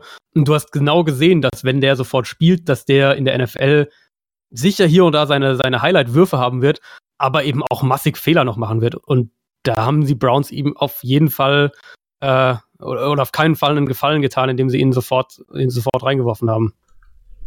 So, dann kommen wir jetzt zu etwas, was man wenig bis eigentlich gar nicht wirklich mehr lernen kann. Und zwar ist Mhm. das das Armtalent, die Armstärke und was man mit dem Arm so erreichen kann. Genau, genau. Und, und da gehört jetzt im Prinzip genau das rein, was wir, äh, was ich jetzt bei Drew Lock eben gesagt habe. Quarterbacks, die in der Lage sind, einen Ball zu werfen, gut zu werfen, ohne dass die, die Füße und die Beine gewissermaßen eine Rolle spielen. Ähm, das sind dann, das sind Quarterbacks, die, die auf jeden Fall über einen sehr starken Arm verfügen, aber es ist nicht nur der, nicht nur die pure Power, ähm, sondern du musst die eben auch kontrollieren können. Also wir haben, äh, wir hatten jetzt gerade dieses Jahr im Draft gab es einen Quarterback äh, mit Tyree Jackson, ähm, werden jetzt wahrscheinlich nicht alle irgendwie auf dem Schirm haben, der im Endeffekt sogar, ich glaube, gar nicht gedraftet wurde, wo aber viele vermutet hatten, dass der vielleicht so, so ein Fünftrunden-Pick oder sowas sein könnte. Ähm, immense Armstärke, unglaublich starker Arm, hat auch tolle, tolle Deep Ball Highlights, aber kann das überhaupt nicht kontrollieren. Bei dem fliegen halt auch die, ähm, die Slants über, über acht Yards, kommen halt mit einer Power, dass, dass du als Receiver quasi überhaupt keine Chance hast. Das war der Quarterback, weiß nicht, ob irgendwer die, die Combine geschaut hat, aber das war der Quarterback, der dieses Jahr bei der Combine auch geworfen hat. Das machen ja ähm, Quarterbacks, die selbst auch für sich selbst da sind, machen das ja dann teilweise bei den Receiver-Drills eben, äh, wenn die Receiver da übers Feld querlaufen und dann von links und rechts Bälle ihnen zufliegen. Ähm, das war der Quarterback, der da geworfen hat und dann äh, den Ball konstant immer wieder bei ihm haben die Receiver den Ball nicht fangen können, weil er den, den mit so einer derartigen Power geworfen hat, dass irgendwann dann Steve Smith, der vom NFL Network ja da äh, als, als Experte war, dass der irgendwann runter aufs Feld kam und äh, und ähm, zu Tyree Jackson gesagt hat, er soll den Ball nicht so fest werfen, weil ähm, der, er den Receivern gerade äh, so ein bisschen äh, Geld kostet, wenn die, wenn die den Ball nicht fangen können bei der Combine. Ähm, und genauso sah sein Tape auch aus. Also äh, Quarterback, der den Arm einfach nicht kontrollieren kann. Und das ist eben genau nicht gemeint, sondern es geht darum, dass du die, die Armstärke hast, aber sie eben auch kontrollieren kannst. Und äh, Patrick Mahomes war da für mich letztes Jahr in der NFL so das krasseste Beispiel, der ähm, aus der Pocket gewonnen hat, aber wenn er eben improvisieren musste und, und Pässe wirklich aus teilweise absurder Plattform oder aus überhaupt keiner Plattform werfen musste, hat er den Ball trotzdem oft ähm, angebracht. Und das geht dann auch in diese Kategorie über eben. Das sind die oft, diese Off-Script-Plays, die wir jetzt bei Rogers ja auch schon diskutiert haben. Rogers gehört natürlich auch in die Kategorie rein. Ähm, zu einem gewissen Grad ist das dann auch die Frage, wie viel Offense kann der Quarterback selbst kreieren? Also wenn ähm, das Scheme nicht gewinnt, die Playdesigns nicht gewinnen, die Receiver vielleicht individuell nicht gewinnen, die Offensive Line nicht gewinnt. Wenn einer oder mehrere dieser Faktoren so alle zusammen irgendwie funktionieren, wie viel Offense kann der Quarterback über das Scheme hinaus quasi ähm, kreieren? Und das sollte nicht die Basis und auch nicht der zentrale Part deiner Offense sein. Deswegen, deswegen glaube ich, dass, dass Green Bay auch äh, zumindest sich so und auch Rogers sich so ein bisschen da ändern müssen. Ähm, weil wir, also wir haben es ja im Prinzip eigentlich schon gesagt, die Offense in Teilen eben in ihren Playdesigns so vorhersehbar war, dass Rogers auch selbst viel in die Hand nehmen musste. Also McCarthy hat halt mit unheimlich wenigen verschiedenen Playdesigns und äh, verschiedenen Route-Kombinationen gearbeitet und deswegen äh, musste auch ein gewisses oder ein zu hohes Maß an, äh, an improvisierten Plays stattfinden. Ich glaube, das ist nicht der richtige Weg. Ich glaube, wenn ich du einen Quarterback zu gut ja. funktioniert, um es nicht zu Das um kann auch gut sein, ja. Also mhm. zu lange hat es gut funktioniert. Um genau, und dann gab es keinen Plan B. Sich irgendwann quasi. darauf verlassen und dann hat es nicht mehr funktioniert. Genau. Mhm. Genau, und das ist, das ist, glaube ich, genau das, was eben nicht passieren kann, was ich, was ich eben gemeint habe. Das sollte nicht die Basis oder der zentrale Part der Offense sein. Es sollte eben mehr was sein, und ich finde, das war bei den Chiefs letztes Jahr so der Fall. Es sollte mehr was sein, was du machen kannst, wenn du es brauchst. Und dann kann es auch also zum einen sehr, sehr spektakulär sein und es kann auch wirklich eine, was sein, was dir regelmäßig Big Plays dann liefert. Aber du sollst dich nicht drauf verlassen müssen. Und ich glaube, das ist genau das, was du gesagt hast bei den Packers. Es hat eben sehr lange sehr gut funktioniert und irgendwann hat man sich drauf verlassen. Und als das passiert ist, wurde die Offense mehr oder weniger äh, außerhalb dieser Plays zu ausrechenbar. Und als dann diese Plays nicht mehr funktioniert haben, hat die ganze Offense nicht mehr funktioniert. Generell aber ist es was, diese Eigenschaft, also diese, diese Fähigkeit, Plays außerhalb des, Skript, des Scripts zu machen. Ähm, und ich glaube, auch das ist wieder was, was man auf, wenn man sich College Quarterbacks anschaut, was man sehr gut sehen kann. Weil man sieht ja, wenn der Quarterback äh, ungeplant irgendwann die Pocket verlässt und was er dann mit dem Ball macht und was er, ähm, hält er die Augen downfield, versucht er den Ball noch zu werfen oder äh, läuft er irgendwie sofort blindlings los. Ähm, das ist für mich schon eine ne, ne Qualität, die die Elite-Quarterbacks auszeichnen kann. Nicht muss, nicht auszeichnen muss, aber die sie auszeichnen kann ähm, eben ein Quarterback, der äh, Plays und der Offense kreieren kann, ohne aber eben, dass er krampfhaft oder zu häufig das Scheme verlassen will. Ich glaube, so kann man es am ehesten zusammenfassen. Ja, wer das zum Beispiel ja gar nicht kann, ist dann ein Tom Brady, äh, der halt. Genau, Brady ist. Also, das genau, ist ja. einfach nicht sein, sein Spielstil. Das kann er nicht und das muss er ja. auch einfach nicht. Peyton Manning hat das auch nie gemacht, quasi. Ja, genau. Also, da gibt's so, so einige. Ähm, wen ich aber jetzt, du hast jetzt äh, Pat Mahomes erwähnt und ich glaube, er mhm. ist, du hast ihn zu Recht erwähnt, weil die Anwendung bei den Chiefs diese Saison so perfekt, bzw. letzte Saison so perfekt war. Wen ich aber rein ja. spielerisch noch viel besser finde von den jungen Quarterbacks in diesem Typ Off-Script-Plays und Armtalent sind, äh, ist Deshaun Watson. Mhm, den, gehört auch den hast Kategorie du ja auch mit aufgeschrieben, quasi von so Vorbesprechungen. Ja. Ähm, ist persönlich mein absoluter Favorit. Also was der da teilweise, teilweise noch rauszaubert, denke ich mir jedes Mal wieder, das könnte Roger, in seinen besten Jahren könnte er Rogers werden, quasi. ja, ja, und vor allem Watson letztes Jahr war äh, ja auch wieder das krasse Beispiel, ähm, dass eben diese Plays auch viel oder einen, einen zu großen Part der Offense eigentlich ausgemacht haben, wenn man sich anschaut, dass die Offensive Line furchtbar war. Ähm, Texans hatten sicher eine der drei, vier schlechtesten Offensive Lines der Liga, wenn man auf die ganze Saison schaut. Und das abgesehen von DeAndre Hopkins ja auch es kaum Waffen gab. Also klar, die Texans haben Will Fuller, der ist aber auch oft verletzt und hat auch viele wieder Spiele verpasst. Ähm, außerhalb von DeAndre Hopkins ist es jetzt keine Offense, die mit ihren Waffen gewinnt. Es, ist, es war letztes Jahr häufig auch keine Offense, die mit ihren Playdesigns gewonnen hat, weil Bill O'Brien irgendwann angefangen hat, immer mehr Spieler in Protection zurückzulassen, also Titans in Protection zu lassen, weil die Offensive Line eben nicht gehalten hat. Sprich, du hattest häufig sowieso nur irgendwie drei Routes, die gelaufen wurden oder, oder maximal vier. Ähm, und Deshaun Watson hat diese Offense trotzdem getragen. Und das fand ich ein sehr, sehr, oder als Texans-Fan würde mir das einen unheimlichen Optimismus auch für die Zukunft geben, weil das eigentlich ein Stil ist, der auf eine ganze Saison gesehen nur sehr, sehr selten erfolgreich ist. Äh, beim Holmes natürlich war es ja dieses, also hat ja alles funktioniert quasi. Also das, die Line war gut, die Waffen waren sehr, sehr gut, das Scheme war sehr, sehr gut und Mahomes konnte dann eben zusätzlich noch außerhalb dieser Plays ähm, gewinnen und, und Big Plays liefern. Und, und Watson musste eben diesen letzten Part deutlich höher oder, deut deutlich häufiger machen als äh, Patrick Mahomes im Feld ist beispielsweise. Russell Wilson gehört natürlich auch, äh, gehört auch in diese Kategorie, auch ein Quarterback, der außerhalb des Scripts unglaublich gut sein kann. So, dann haben wir noch eine äh, Kategorie, die in deinem Ranking jetzt relativ spät steht für meine. Also, das ist so immer so ein bisschen halt auch wieder so Playstyle-mäßig schwierig. Ja. Ähm, mhm. Deep Passing ist jetzt, mhm. also du hast Russell Wilson äh, dazu quasi aufgeschrieben, wäre auch so der erste, an den ich denke, wenn du mir sagst, der Deep Passer der NFL ist Russell Wilson, ja. meiner Meinung nach die klare Nummer eins. Und das ist halt zusammen ja. mit, ähm, mit auch seinen Off-Script-Plays in gewisser Weise, wobei er die nicht so perfekt macht, wie gesagt, eher erzwungenermaßen, würde ich jetzt sagen. Äh, ist er da, also das ist sein Playstyle. Er ist nicht so der Pocket Quarterback, dafür kann er das halt richtig, richtig gut.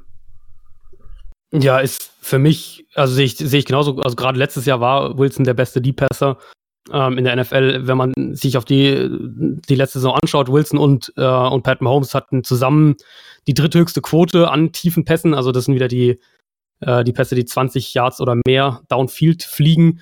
Nur Josh Allen, bei dem ja sowieso die Offense irgendwie anders funktioniert hat, und Mitch Trubisky, bei dem die Offense auch anders funktioniert hat, haben wir ja vorhin schon drüber gesprochen.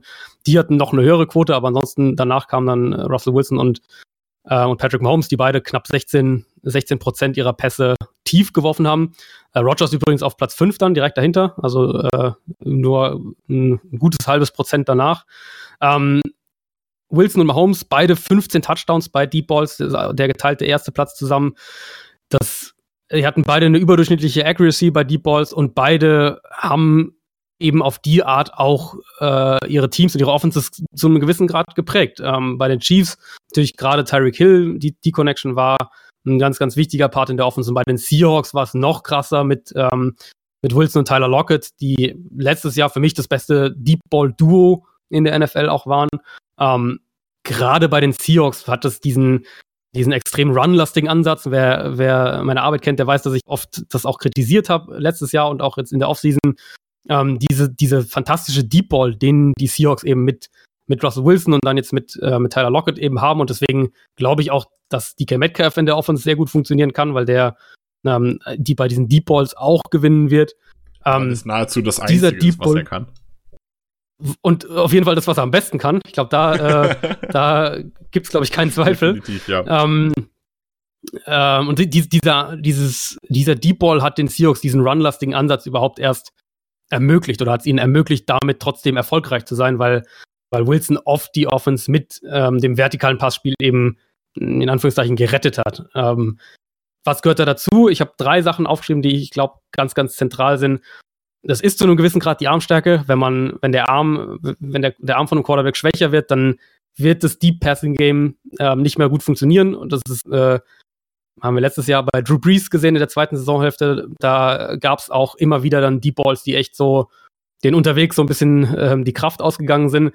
Brady wirft in den letzten ein, zwei Jahren deutlich, oder vor allem letztes Jahr deutlich, deutlich weniger tief und ich glaube, das wird sich nächstes Jahr auch fortsetzen. Ähm, also Armstärke als ein Punkt, dann Antizipation, ganz wichtiger Punkt auch, weil gerade wenn wir von, von äh, vertikalen Pässen, also Pässe, die 20, 30, 40 Yards weit fliegen, äh, sprechen, dann, dann ist es umso wichtiger natürlich, dass der Quarterback genau den Ball antizipieren kann, weg von einem vielleicht tiefen Safety noch, den, den, den Receiver in, in den Lauf treffen. Das ist ja nochmal eine deutlich äh, schwierigere Leistung als eine, eine 5-Yard-Slant ähm, mit Antizipation zu werfen. Und dann ist es natürlich auch die Accuracy. Also kannst du einen 40-Yard-Pass punktgenau, äh, wie man im Englischen sagt, in the bucket reinwerfen, also dass er genau da landet, wo eben nur der Receiver eine Chance hat, dran zu kommen. So, dann haben wir jetzt ganz zum Schluss noch was, wo wo ich persönlich super begeistert von bin. Man hört es meiner Stimme an. Äh, die Kategorie Lamar Jackson. Ähm, athletische, beziehungsweise die Athletik, die athletischen Quarterbacks, mhm. die viel laufen, oft laufen oder zumindest wie in Russell Wilson oft rausgehen. Äh, mhm. Wie wichtig ist dir das? Und ähm, also so ein, so ein Russelsberger zum Beispiel ist jetzt echt kein athletischer Quarterback, der läuft aber doch manchmal selbst und das sogar relativ erfolgreich, glaube ich, wenn er läuft. Ähm, mhm. Also wie, wie bewertest du das und wie wichtig ist dir das? Also das ist mein letzter Punkt. Das heißt, ist, äh, ist der letzte Punkt in der in meiner in meiner Checkliste quasi von Prioritäten. Ähm, es ist in der NFL für mich einfach mit Vorsicht zu genießen. Also natürlich hast du diese Quarterbacks wie einen Roethlisberger. Aaron Rodgers gehört da für mich auch dazu, auch wenn er es äh, besser kann als Roethlisberger, aber grundlegend diese Kategorie eben Quarterbacks, die als Scrambler ähm, Plays, die nicht funktioniert haben. Also wenn was auch immer passiert ist, der Receiver ist hingefallen, die Coverage äh, ist perfekt für das Play. Ähm, also Plays, Broken Plays eben, die aus denen noch mit einem Scramble halt 5, 6, 7 und manchmal auch 10, 12 Yards rausholen können. Das, das hat definitiv einen Wert ähm, und das ist was, was glaube ich mittlerweile auch immer mehr Quarterbacks können, ähm, auch immer mehr, die aus dem College kommen. Wenn wir jetzt auch wieder auf die letzten letzten Jahre schauen, das kann äh, ein Baker Mayfield kann das, ein ähm, ein Sam Darnold kann das zu einem gewissen Grad, Josh Allen natürlich sowieso, Kyler Murray natürlich auch sowieso. Also diese, diese Qualitäten, glaube ich, werden auch immer mehr Standard. Also diesen ganz klassischen Pocket Passer, den gibt's ja, finde ich, kaum noch, das kommt, der kommt kaum noch in die NFL aus dem College. Selbst ein, ähm, selbst ein Andrew Luck oder ein Carson Wentz sind ja Quarterbacks, die durchaus mit ihren Scrambles auch, äh, auch Yards kreieren können. Ähm, was dann die nächste Stufe davon eben angeht, das ist dann das, wo ich sage, das ist mit, mit Vorsicht zu genießen in der NFL. Wir hatten ja diesen, diesen Hype von dieser Zone Read Offense eben 2012 äh, mit, mit RG3, mit Colin Kaepernick, auch Russell Wilson zu einem gewissen Grad. Defenses haben sich dann relativ schnell darauf eingestellt und damit war das auch so, so ein bisschen geschlossen, das Kapitel. Ähm, es gibt für mich aktuell nur zwei, vielleicht drei Quarterbacks, deren Athletik wirklich ein zentraler Part in der Offense ist. Ähm, und das ist einmal eben, ne, das sind die Panthers mit Cam Newton, das Run-Game der Panthers in den Designs, im generellen Ansatz ist um Cam Newton herum aufgebaut. Uh, und Lamar Jackson ist natürlich der Fokus des Run-Games bei den Ravens. Und da bin ich sehr gespannt, wie die neue Ravens Offense auch aussehen wird. Uh, Greg Roman ist ja inzwischen da, der Offensive Coordinator, der auch schon in San Francisco Offensive Coordinator war, als Kaepernick da seine besten Zeiten hatte. Das wird ähm, natürlich ein ausgeprägtes Option-Run-Game sein mit, mit Zone-Reads, mit designten Quarterback-Draws, mit Triple Options. Ich erwarte da auch zwei und, und vielleicht sogar drei Quarterback-Sets. Äh, ich glaube, dass sie deswegen auch Trace McSorley gedraftet haben, um diese solche Plays in die Offense einzubauen. Also äh, im Prinzip das ausgebaut, was wir letztes Jahr von den Ravens schon gesehen haben. Die Ravens waren ja letztes Jahr eben auch schon diese Zone-Read-Offense, aber eben noch vom Scheme her relativ simpel.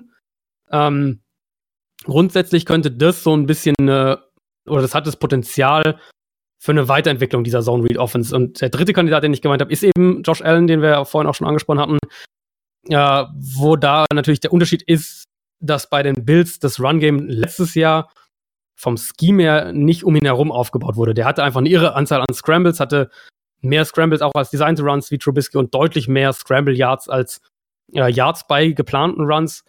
Das hatte ich, das ist das, was ich vorhin gemeint hatte, ob die Bills vielleicht die Offense noch mehr um Allen als Runner aufbauen, also ein bisschen so eine, so eine Panthers Light-Version quasi mit Josh Allen als Cam Newton Light, wenn man so will, ja, versuchen aufzubauen. Zu einem, ich, wieso ich das skeptisch bin oder wieso ich sage, mit Vorsicht zu genießen, ähm, diese Quarterbacks und diese Offenses, die, die machen, oder die können unheimlich viel Spaß machen zum Zuschauen. Ich glaube oder ich Mir habe nicht. meine Zweifel, dass du damit. Mir nicht. Oh, gut, ja, ist natürlich auch eine, ist natürlich eine Geschmackssache. Ähm, ich habe aber meine Zweifel, dass du damit in der NFL konstant Erfolg sein kannst. Ich glaube, dass du in der NFL heute mit dem Passspiel gewinnst. Du musst in der NFL den Ball werfen können und du musst in der NFL den Ball auch konstant werfen können. Und nur wenn das gegeben ist, dann äh, kann dieser Faktor mit, mit, äh, mit einem Run-Game, das auch um den Quarterback herum aufgebaut ist, glaube ich, nachhaltig funktionieren. Und wenn das deine erste Waffe ist, also das Run-Game, das um den Quarterback herum aufgebaut ist und das Passspiel so mehr dahinter ansteht, dann glaube ich nicht, dass du damit in der NFL im Jahr 2019 nachhaltig Erfolg haben wirst. Ich glaube, da ist so ein bisschen das Ding, ähm, wie stark ist die Defense? Also bei den Raven war es zum Beispiel so, die sind, äh, deshalb war auch diese, also genau genommen, des, deshalb war die Offense so gut unter Jackson, deshalb war, ist Flecko jetzt weg. Äh, und deshalb stehen die Ravens jetzt ohne sinnvollen Quarterback da. Ähm, weil, also man, man war immer in Front. Man ist gelaufen und wenn du in Front bist, kannst du die Zeit weglaufen quasi. Also du musst nicht quasi. Du, du kannst einfach laufen und laufen und laufen. Und mhm. äh, hat man dann das Gegenbeispiel, hat man in den Playoffs gesehen. Gegen die Char Chargers? Ich glaube, gegen die Chargers. Mhm. Genau, gegen die Chargers, die einfach, äh, die haben sich mit drei, teilweise vier Safeties aufs Feld gestellt.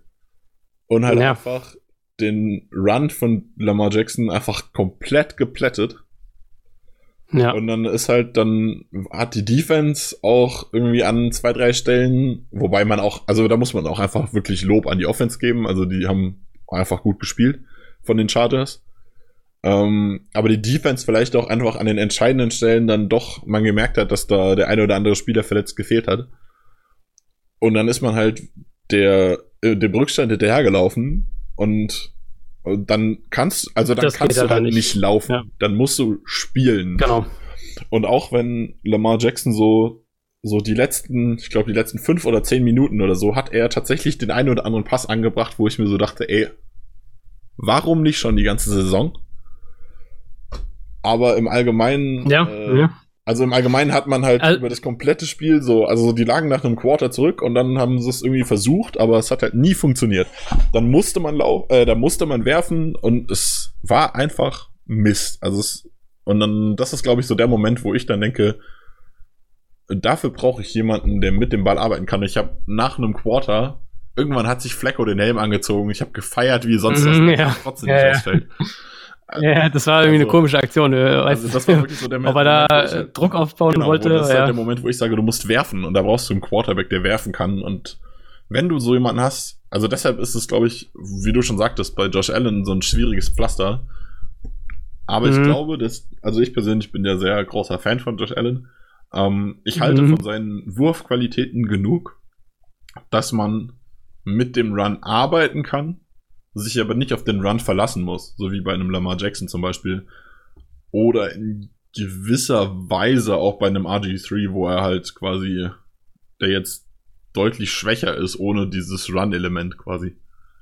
Oder, oder das ja, eingeschränkte Run-Element in Anführungszeichen.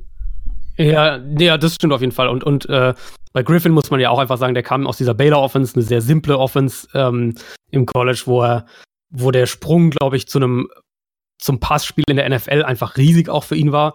Und das hat ihm natürlich geholfen, dass, dass in seiner ersten Saison da in Washington, dass ähm, durch diese Zone Reads und eine sehr, sehr hohe Play-Action-Anzahl wurde das Spiel für ihn natürlich sehr leicht gemacht. Und das, ähm, also aus, aus äh, Reads Perspektive, was er lesen muss, wie, wie groß seine Verantwortung in der Offense ist. Ähm, und er konnte viel mit seiner Athletik gewinnen. Aber das ist eben, und das ist genau der Punkt, das ist eben nicht das, womit du nachhaltig gewinnst, weil Defenses werden das und haben es ja dann auch relativ schnell äh, eigentlich innerhalb eines, eines Sommers so mehr oder weniger haben sie es dann entziffert und, und dann hat es halt auch nicht mehr konstant so funktioniert. Und äh, ich sehe es tatsächlich genau andersrum bei den zwei Kandidaten. Ich habe äh, ich bin bei Josh Allen unheimlich skeptisch, was seine Fähigkeiten als Passer angeht. Ich weiß nicht, ob der jemals dieses NFL-Niveau, was du, glaube ich, brauchst, um eben dann wirklich auch Richtung Playoffs und darüber hinaus erfolgreich zu sein, ähm, ob er das jemals haben wird. Und ich hatte bei Lamar Jackson im College eigentlich gute Anlagen als Passer gesehen, zumindest gute Möglichkeiten, sagen wir es mal so. Er war, und das, ich finde, das setzt sich auch immer noch fort, und das war eigentlich dieses Chargers-Spiel so ein, so ein bisschen so ein Mikrokosmos. Ähm, er ist unheimlich inkonstant als Passer und das war er im College auch. Aber er hatte im College auch immer wieder diese Phasen in, in Spielen, in einzelnen Spielen und, und dann auch im, über, über ein paar Wochen hinweg immer wieder diese Phasen, wo du eigentlich gesehen hast, dass das ein Quarterback ist, der den Ball oder der als Passer erfolgreich sein kann. Das, ähm, das ich glaube, dass bei ihm und das, oh, Entschuldigung, dass ich dich unterbreche. Ja. Äh, ja, ja. Was jetzt auch sehr gut in diese Podcast-Reihe passt, mal als Aussage, nicht unbedingt nur zu den Quarterbacks, sondern allgemein äh, zu dem äh, Übertragen von Können auf die NFL. Mhm, ähm, mhm. wenn du als Coach gute Dinge siehst, die jemand inkonstant macht, dann kann man damit arbeiten. Dann kann man versuchen, äh, genau. Dinge, die die inkonstant gut machen, öfter zu bekommen oder die diese Inkonstanz wegzuarbeiten, während hingegen genau. jemand, der einfach konstant Durchschnitt ist, ähm, der wird halt immer so sein, aber man, ja. da ist es halt schwer, noch mehr zu bekommen und mehr Leistung herauszuholen. Deswegen ist es immer schwierig. Also natürlich sind auch so konstante Durchschnittsspieler einfach wichtig oder konstant. Also es gibt ja auch welche, die konstant richtig gut sind, aber halt trotzdem nicht so das Star-Level. Äh, haben wir kurz mhm. vor dem Podcast drüber geredet, zum Beispiel der Cleveland Farrell Pick an 4, wo Adrian der Meinung ist, der ist ziemlich gut, aber halt das konstant, aber ja. kein Star-Level, glaube ich. Genau, nicht dieses Elite-Level Das sehe ich genau, jetzt auch wiederum ein bisschen anders, aber das ist halt so ein, so ein Beispielding. Also den, ähm, ja. Mhm. man muss halt immer, äh, immer abwägen, quasi, will ich jemanden haben. Also vor allem beim Draft, äh, ich persönlich würde jetzt eher sagen, ähm, inkonstante, stark, richtig starke Leistung wäre mir mehr wert in den meisten Situationen. Wie gesagt, kommt auch so ein bisschen drauf an, was du hast. Wenn du zu viele davon hast, wird es auch kritisch. Ähm, wenn halt alle inkonstant sind und deine Defense ein Spiel komplett auseinanderbricht, ist auch nicht geil. Aber dann kannst ja. du halt damit arbeiten. Das ist immer noch so ein bisschen besser als so konstante durchschnittliche Leistung, auch wenn die Stats zum Beispiel von genau. Receiver oder so, die Stats am Ende gleich aussehen, kann man mehr damit machen. Und gerade, und jetzt gerade, um es wieder auf die Quarterbacks zurückzuziehen, ähm, wir sprechen ja eigentlich Jahr für Jahr darüber, wenn du ein gewisses Level auf Quarterback hast, ähm, bist du zu einem gewissen Grad auch immer in diesem, in diesem, in dieser Durchschnittswelt quasi gefangen und, und, und kannst eigentlich nur gewinnen, wenn die Umstände um den Quarterback perfekt sind. Und da gehört ein, äh, Andy Dalton für mich dazu. Da gehört ähm, aktuell auch ein Dak Prescott noch für mich mit rein in diese Kategorie. Das sind so, Kirk Cousins zu einem gewissen Grad auch, das sind eben diese Quarterbacks, glaube ich, wenn alles um sie herum passt. Und wir haben das ja auch immer wieder gesehen. Wir haben es bei Prescott in seiner Rookie-Saison gesehen. Äh, wir haben es bei, bei Dalton in der 215er. noch dazu zählen. Ja, den würde ich sogar noch eine Kategorie fast dahinter sehen. Ja, aber also mit derselben ähm, Basis quasi. Genau, vom, vom, grundsätzlichen her, Derek Carr gehört da, glaube ich, auch mit rein. Ähm, zum, ich würde Flacco da jetzt auch mit reinrechnen. Quarterbacks, wenn um sie herum alles passt, also wenn die Offensive Line gut ist, wenn, der, wenn die Waffen da sind, wenn die Play-Designs und das Play-Calling passen, dann kannst du mit denen erfolgreich sein. Aber es muss eben auch alles passen. Und wenn das erfordert eben ein sehr, sehr hohes, oder dafür muss viel zusammenkommen, sagen wir es mal so, weil wenn du diesen Quarterback dann eben bezahlen musst, auch wenn er vielleicht nicht den ganz Top-Top-Marktpreis äh, bekommt, aber selbst wenn er nur knapp darunter ist, sagen wir, wenn, wenn jetzt, Prescott ist ja jetzt gerade so ein Fall, wenn sie Cowboys jetzt mit Prescott verlängern, wir vermuten, das wird irgendwas um die 28 Millionen im Jahr sein, was jetzt nicht der Top-Top-Marktwert ist. Ich glaube, Rogers ist bei 33 oder irgendwie sowas. Wilson hat ja jetzt ähm, die Marke wieder nach oben gesetzt. Und Russell Wilson sowieso äh, noch. Also genau. ich habe jetzt gehört, angeblich würde Pre Dak Prescott gerne Topverdiener werden auf Quarterback. ja gut, dann haben wir, haben wir das auch also, schon. also ich sehe ihn da nicht und ich kann mir auch absolut nicht vorstellen, dass ihm die Cowboys das bezahlen werden, weil er es meiner Meinung nach absolut nicht wert ist. Ich glaube, dass sie es ihm schon bezahlen werden. Ähm, ich glaube, aber die, das Problem ist dann eben, dass du danach es für dich wirklich schwer wird, erfolgreich zu sein. Weil wenn du eben diese Kategorie Quarterback hast, wie gesagt, dann musst du um sie herum, obwohl du natürlich durch den hohen Quarterback-Vertrag gehandicapt bist, musst du um sie herum ein super Team zusammenstellen. Ähm, und alles muss eben zum richtigen Moment ineinander greifen. Und das ist eben, das ist eben dieser immense Vorteil, den du hast, wenn du den Quarterback noch auf dem Rookie-Deal hast und der, äh, der schon sehr gut, gut bis sehr gut spielt. Und deswegen haben ja auch die, ähm, die Eagles ihr Titelfenster so aggressiv ausgenutzt, die Rams jetzt die letzten Jahre, die, die Browns sind jetzt gerade dabei. Äh, die Chiefs fand ich jetzt irgendwie nicht so diese Offseason, aber gut, ist ein anderes Thema. Und deswegen ist es, glaube ich, genau wie du auch gesagt hast, ist es gerade bei Quarterbacks auch wenn du glaubst, dass, ein, dass Lamar Jackson ein guter Passer werden kann, ist es, glaube ich, besser ähm, zu versuchen, auf der Position eben wirklich in diese Elite-Gruppe vorzustoßen, als auf Sicherheit zu setzen. Das ist schwer, weil, und auch gerade, wenn wir jetzt bei dem Beispiel bleiben, die Cowboys wieder, das ist schwer, weil du natürlich ein Risiko eingehst. Du hast mit Prescott hast du eine Baseline. Du weißt, der wird vermutlich irgendwo zwischen Quarterback 15 und 20 wahrscheinlich wird er sich jedes Jahr grob irgendwie einsortieren. Das heißt, du kannst damit schon erfolgreich sein. Ähm, und das aufzugeben ist ein hohes Risiko für einen, wenn wir jetzt aus der, aus der Sicht des GMs sprechen und ähm, äh, der Coaches natürlich auch. Wenn das dann nämlich eben schief geht, sagen wir, du, du gibst Prescott das Geld nicht und die Alternative schlägt halt nicht ein und ist schlechter, dann äh, sind die halt alle ihren Job los. Ja, ne, das ist so, immer so ein bisschen das, das Gegenbeispiel sind die Browns. Die haben Jahr für Jahr mhm. so riskante Quarterbacks geholt. Und jetzt mit Mayfield ist es halt eingeschlagen. Und wenn, wenn genau, Mayfield halt genau. das Niveau so halten kann, wo ich auch immer noch so ein bisschen meine Zweifel habe, ähm, dann haben die zumindest im Rookie-Vertrag äh, enorm viel Potenzial. Und ich glaube, genau. dass die tatsächlich, wenn, wenn, wie gesagt, also ich bin von Mayfield noch nicht ganz so begeistert, aber es ist noch also ich sehe, ich sehe, was die Leute mögen, bin nur nicht so hundertprozentig begeistert von ihm, weil ich auch viel, viel Leistung beim Team um ihn herum sehe, was wieder so ein bisschen in die andere Richtung geht, aber ähm, die haben halt viele so riskante Quarterbacks geholt und dann haben sie jetzt Jahr für Jahr immer wieder ihre Busts geholt und jetzt haben sie halt getroffen und jetzt ist dann ihr Titelfenster. Genau. Und dann ist die, die Frage eben, ob du mit einem ob du dich noch im Titelfenster bewegst, wenn Dak Prescott 30 Millionen im Jahr verdient. Und ich tendiere eben zu nein, aber ich verstehe die Teamperspektive natürlich, wenn man sagt, ähm, die Chance, dass wir es, dass wir es relativ auf Anhieb oder relativ schnell besser treffen, ist deutlich geringer als die Chance, dass es danach erstmal eine Weile schlechter ist auf der Position. Und wenn du eben auf Quarterback schlechter bist als dieses, ich sage jetzt einfach mal Durchschnittslevel, das eben in dieser Kategorie Dalton, äh, Prescott in diese, grob in dieser Kategorie eben, ähm, wenn du eben darunter fällst, dann wirst du halt keinen Erfolg haben in der NFL. Das ist eben auch klar. Meiner Meinung nach wird Prescott immer noch so ein bisschen daran gemessen, dass er ein Viertrunden-Pick ist. Und nicht mehr, dass er ein Starting Quarter, nicht, dass er ein Starting Quarterback in der NFL ist. Weil für einen Starting Quarterback in der NFL finde ich persönlich Dak Prescott ziemlich ein Durchschnitt. Während er halt für einen Viertrunden-Pick enorm stark ist. Ich finde, bei ihm ist die Schwierigkeit, ähm, ich hatte das ja vorhin auch mal erwähnt, der normale, in Anführungszeichen normale Verlauf, Entwicklungsverlauf von einem Quarterback ist eben der, dass er in seinem ersten Jahr in der NFL ein bisschen Probleme hat und, und man, man auch diese erwartbaren Probleme quasi, das Spiel ist noch ein bisschen zu schnell und komplex und er muss sich erst dann alles gewöhnen und man dann diesen Entwicklungsschritt im zweiten Jahr sieht. Und Prescotts beste NFL-Saison bisher war eben seine erste. Und danach hat er 2017 war, war dann äh, einen deutlichen Rückschritt eigentlich gemacht.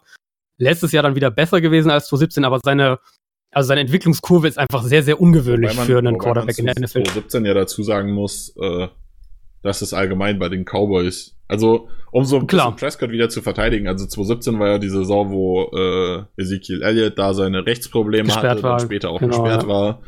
Und ich glaube, die O-Line hatte auch Verletzungsprobleme, wenn ich es richtig im Kopf mhm. habe. Die Defense hatte auch, das war doch sogar die, die, war das nicht die All-or-Nothing-Saison? 2017. Doch, also ganz genau, ja. Alles relativ gut gesehen. Genau. Also da war ja hier wieder was und da wieder was und allein schon dieses ganze genau. Thema äh, hat so alles Genau, aber das, das passt ja, das passt ja eigentlich genau in die Kategorie, ja, genau. dass eben ähm, er, er braucht eben diese Umstände um sich herum. So, das ist, und, und die, in die Kategorie gehört er für mich eben. Und wie gesagt, auch Andy Dalton und Derek Carr, die gehören alle für mich in diese Kategorie rein. Nick Foles im Übrigen auch. Ja, da habe ich eben auch dran gedacht, als du vom Eagles Titelfenster gesprochen hast, dachte ich mir auch gerade, ja, also Nick Foles trifft halt ganz genau. Was übrigens dann jetzt andersrum, also ich, man merkt, ich bin außer von Rogers nicht so wirklich äh, Fan von Quarterbacks, die bei Teams spielen, die ich mag. äh, aber äh, Nick Foles bei den Jaguars hat meiner Meinung nach wenig sinnvolle Zukunft, weil die Offense der Jaguars ein grauenhaftes ja. Gesamtkonstrukt ist. Ja, ich bin sehr gespannt, was sie da offensiv machen. Wenn man sich das anschaut, was ähm, sie die letzten Jahre gemacht haben, dann, dann macht es überhaupt keinen Sinn, auch Nick Foles zu holen. Deswegen glaube ich, dass schon auch ein Plan dahinter steckt, dass sie John DiFilippo als Offensive Coordinator geholt haben, der ja in äh, Minnesota berüchtigterweise gefeuert wurde, nachdem er, weil er, weil er zu viel den Ball geworfen hat. Das heißt, wenn die Jaguars den holen, dann hast du ja zumindest im Hinterkopf, okay, das ist einer, der den Ball werfen will und keiner, der im Spiel 35 Mal äh, Leonard Fournette ähm, den Ball in die Hand Was drückt. aber wiederum halt dämlich ist, wenn das Einzige, was deine Offense bisher kann, ein guter Running Back ist. Ja, das ist die Frage, ne? Ist es, ist es das Einzige, was die Offense kann, oder ist es das Einzige, was sie halt gemacht haben, weil sie Blake Bortles verstecken mussten? Und ich naja, glaube, da kann das, man sich jetzt drüber ähm, streiten, aber also die, die Titans sind Mist. Der beste Titan ist jetzt der schlechteste, weil ist jetzt ein schlechter Titan von den Patriots. Ähm, ja, die Titans, die, die Titans sind tatsächlich sind auch Mist. eigentlich Mist. Also, äh, beziehungsweise äh, mit ähm, Wide Receiver, mir fehlt eine klare Nummer 1 ja, bei den Jaguars. Das ist so ein bisschen das, was ich sagen Weil Marquise Lee wieder gesund ist. Aber also ich finde, es gibt halt eigentlich. Also. also. Na, ich weiß nicht. Ich finde Didi Westbrook nicht schlecht. Ich glaube, DJ Chark kann ein guter Deep Threat werden. Ähm, gut, Keelan Cole muss man schauen, ob der sich, ob der sich entwickelt. Aber ich finde, da gibt's da gibt's schlechtere Wide Receiver Costs. Also, also Für mich ist eher die Frage. Ich kriege halt einen Schreckensanfall, wenn ich Cole und Chark auf dem Feld sehe, weil die beide den Ball nicht fangen können, aber. äh, also es ist, es ist halt auch wieder so, mich, so, ein Thema mit den ja. Jaguars, das, wir, das nicht so ganz in den Podcast passt. Aber ich glaube eigentlich schon wieder. Also weil es halt wieder dieses. Ja, Thema und ich kann es auch, ich kann auch genau auf den, äh, auf den Podcast eigentlich zurückdrehen, weil für mich ist die, die Kernfrage eigentlich, also klar, was die, was John DiFilippo macht und was er machen darf von, äh, von Doug Marone und Tom Coughlin aus, ob er den Ball so viel werfen darf, wie er will und so weiter. Ähm, das ist natürlich eine zentrale Frage, aber die größte Frage für mich ist, wenn wir von Nick Foles in Jacksonville sprechen, welchen Nick Foles sehen wir, wenn er eben 16 Spiele startet? Und ich, ich persönlich glaube immer noch, dass Nick Foles ein unheimlich inkonstanter Quarterback ist und dass wir das auch über eine 16-Spiele-Saison in, in Jacksonville sehen werden. Wir haben es ja bei den Eagles teilweise auch gesehen. Als er, Saison doch ähm, auch, ja. Genau. Ganz genau, der kam, sagen, hat ja noch scheiße, gespielt. Dann war gut war er auch nicht. Nee, gut war er auf keinen Fall. Und, und ähm, er hatte halt dieses, ich will eigentlich gar nicht Glück sagen, weil ich glaube nicht, dass es einfach nur Glück ist, aber er war einfach in den größten Spielen in den Playoffs und auch davor, als es ja für die Eagles schon in der Regular Season um alles ging, da war er halt wieder richtig, richtig stark. Und er war eben, hatte seine beiden besten ähm, NFL-Spiele hatte er halt letztes, also das Jahr davor im, im Championship-Game und dann im Super Bowl und das kriegt natürlich jeder dann mit. Ähm, wenn du aber Foles auf 16 Spiele siehst und, und dann jetzt dieses Jahr in Jacksonville, ich glaube auch, dass wenn Foles in Philly 16 Spiele gestartet hätte, dass, es, dass er eine inkonstante Saison gespielt hätte. Und in, ähm, in Philly sind natürlich die Umstände nochmal deutlich besser als in Jacksonville. So, jetzt haben wir insgesamt quasi die Quarterbacks besprochen. Ihr wisst jetzt, auf was man achten muss. Ähm, wir haben auch so ein bisschen über diverse NFL-Quarterbacks philosophiert. äh, ihr könnt uns ja gerne, wenn ihr wollt, äh, auf Social Media eure, eure Meinung dazu dalassen. Dann können wir da vielleicht noch ein bisschen mit euch diskutieren, mit den Zuhörern. Ähm, ich bedanke mich auf jeden Fall bei Adrian. Vielen Dank für die, ja, für die ganzen Informationen, die du uns heute Viel Spaß hast. gemacht, auf jeden Fall. Mhm. Und ja, vielleicht finden wir ja mal nochmal wieder Zeit, um nochmal was anderes zu bequatschen. Sehr ähm, gerne. An die Zuhörer, vielen Dank, dass ihr zugehört habt. Wir machen. Ich glaube, es gibt noch keinen nächsten geplanten äh, Talk Positions, aber wenn ihr da irgendwie ähm, Wünsche habt, welche Position ihr gerne als nächstes oder in der, in der nahen Zukunft haben wollt, gerne auch wieder Social Media einfach an die Packers Germany tweeten oder an mich direkt oder auf Facebook oder sonst wo. Ähm, wenn ihr Vorschläge habt, wer das mit uns bequatschen könnte, eine gewisse Position, auch gerne her damit. Äh, gerne auch, wenn ihr der Meinung seid, ihr könnt das selbst sehr gut, können wir da gerne auch mal äh, gucken, ob ihr vielleicht irgendwie mal mit dazukommen könnt. Äh, schaut einfach mal. Und jetzt sage ich Tschüss und überlasse das letzte Wort dem Adrian. ja, ja, würde mich auf jeden Fall auch freuen, natürlich zu hören, was ihr ähm, vielleicht mitgenommen habt und dann grundsätzlich generell, wenn ihr dann euch Quarterbacks anschaut, ähm, das sogar anwenden könnt. Das ist natürlich, das wäre natürlich der Idealfall, dass äh, die Folge so ein bisschen zeitlos ist. Aber falls nicht, dann bin ich natürlich auch auf äh, Twitter erreichbar und ihr könnt mir Fragen stellen, wenn irgendwas noch offen ist oder ihr denkt, oh, das hättet ihr noch irgendwie mehr, äh, mehr thematisieren oder tiefer thematisieren können. Gut, dann tschüss, Adrian. Ciao, ciao.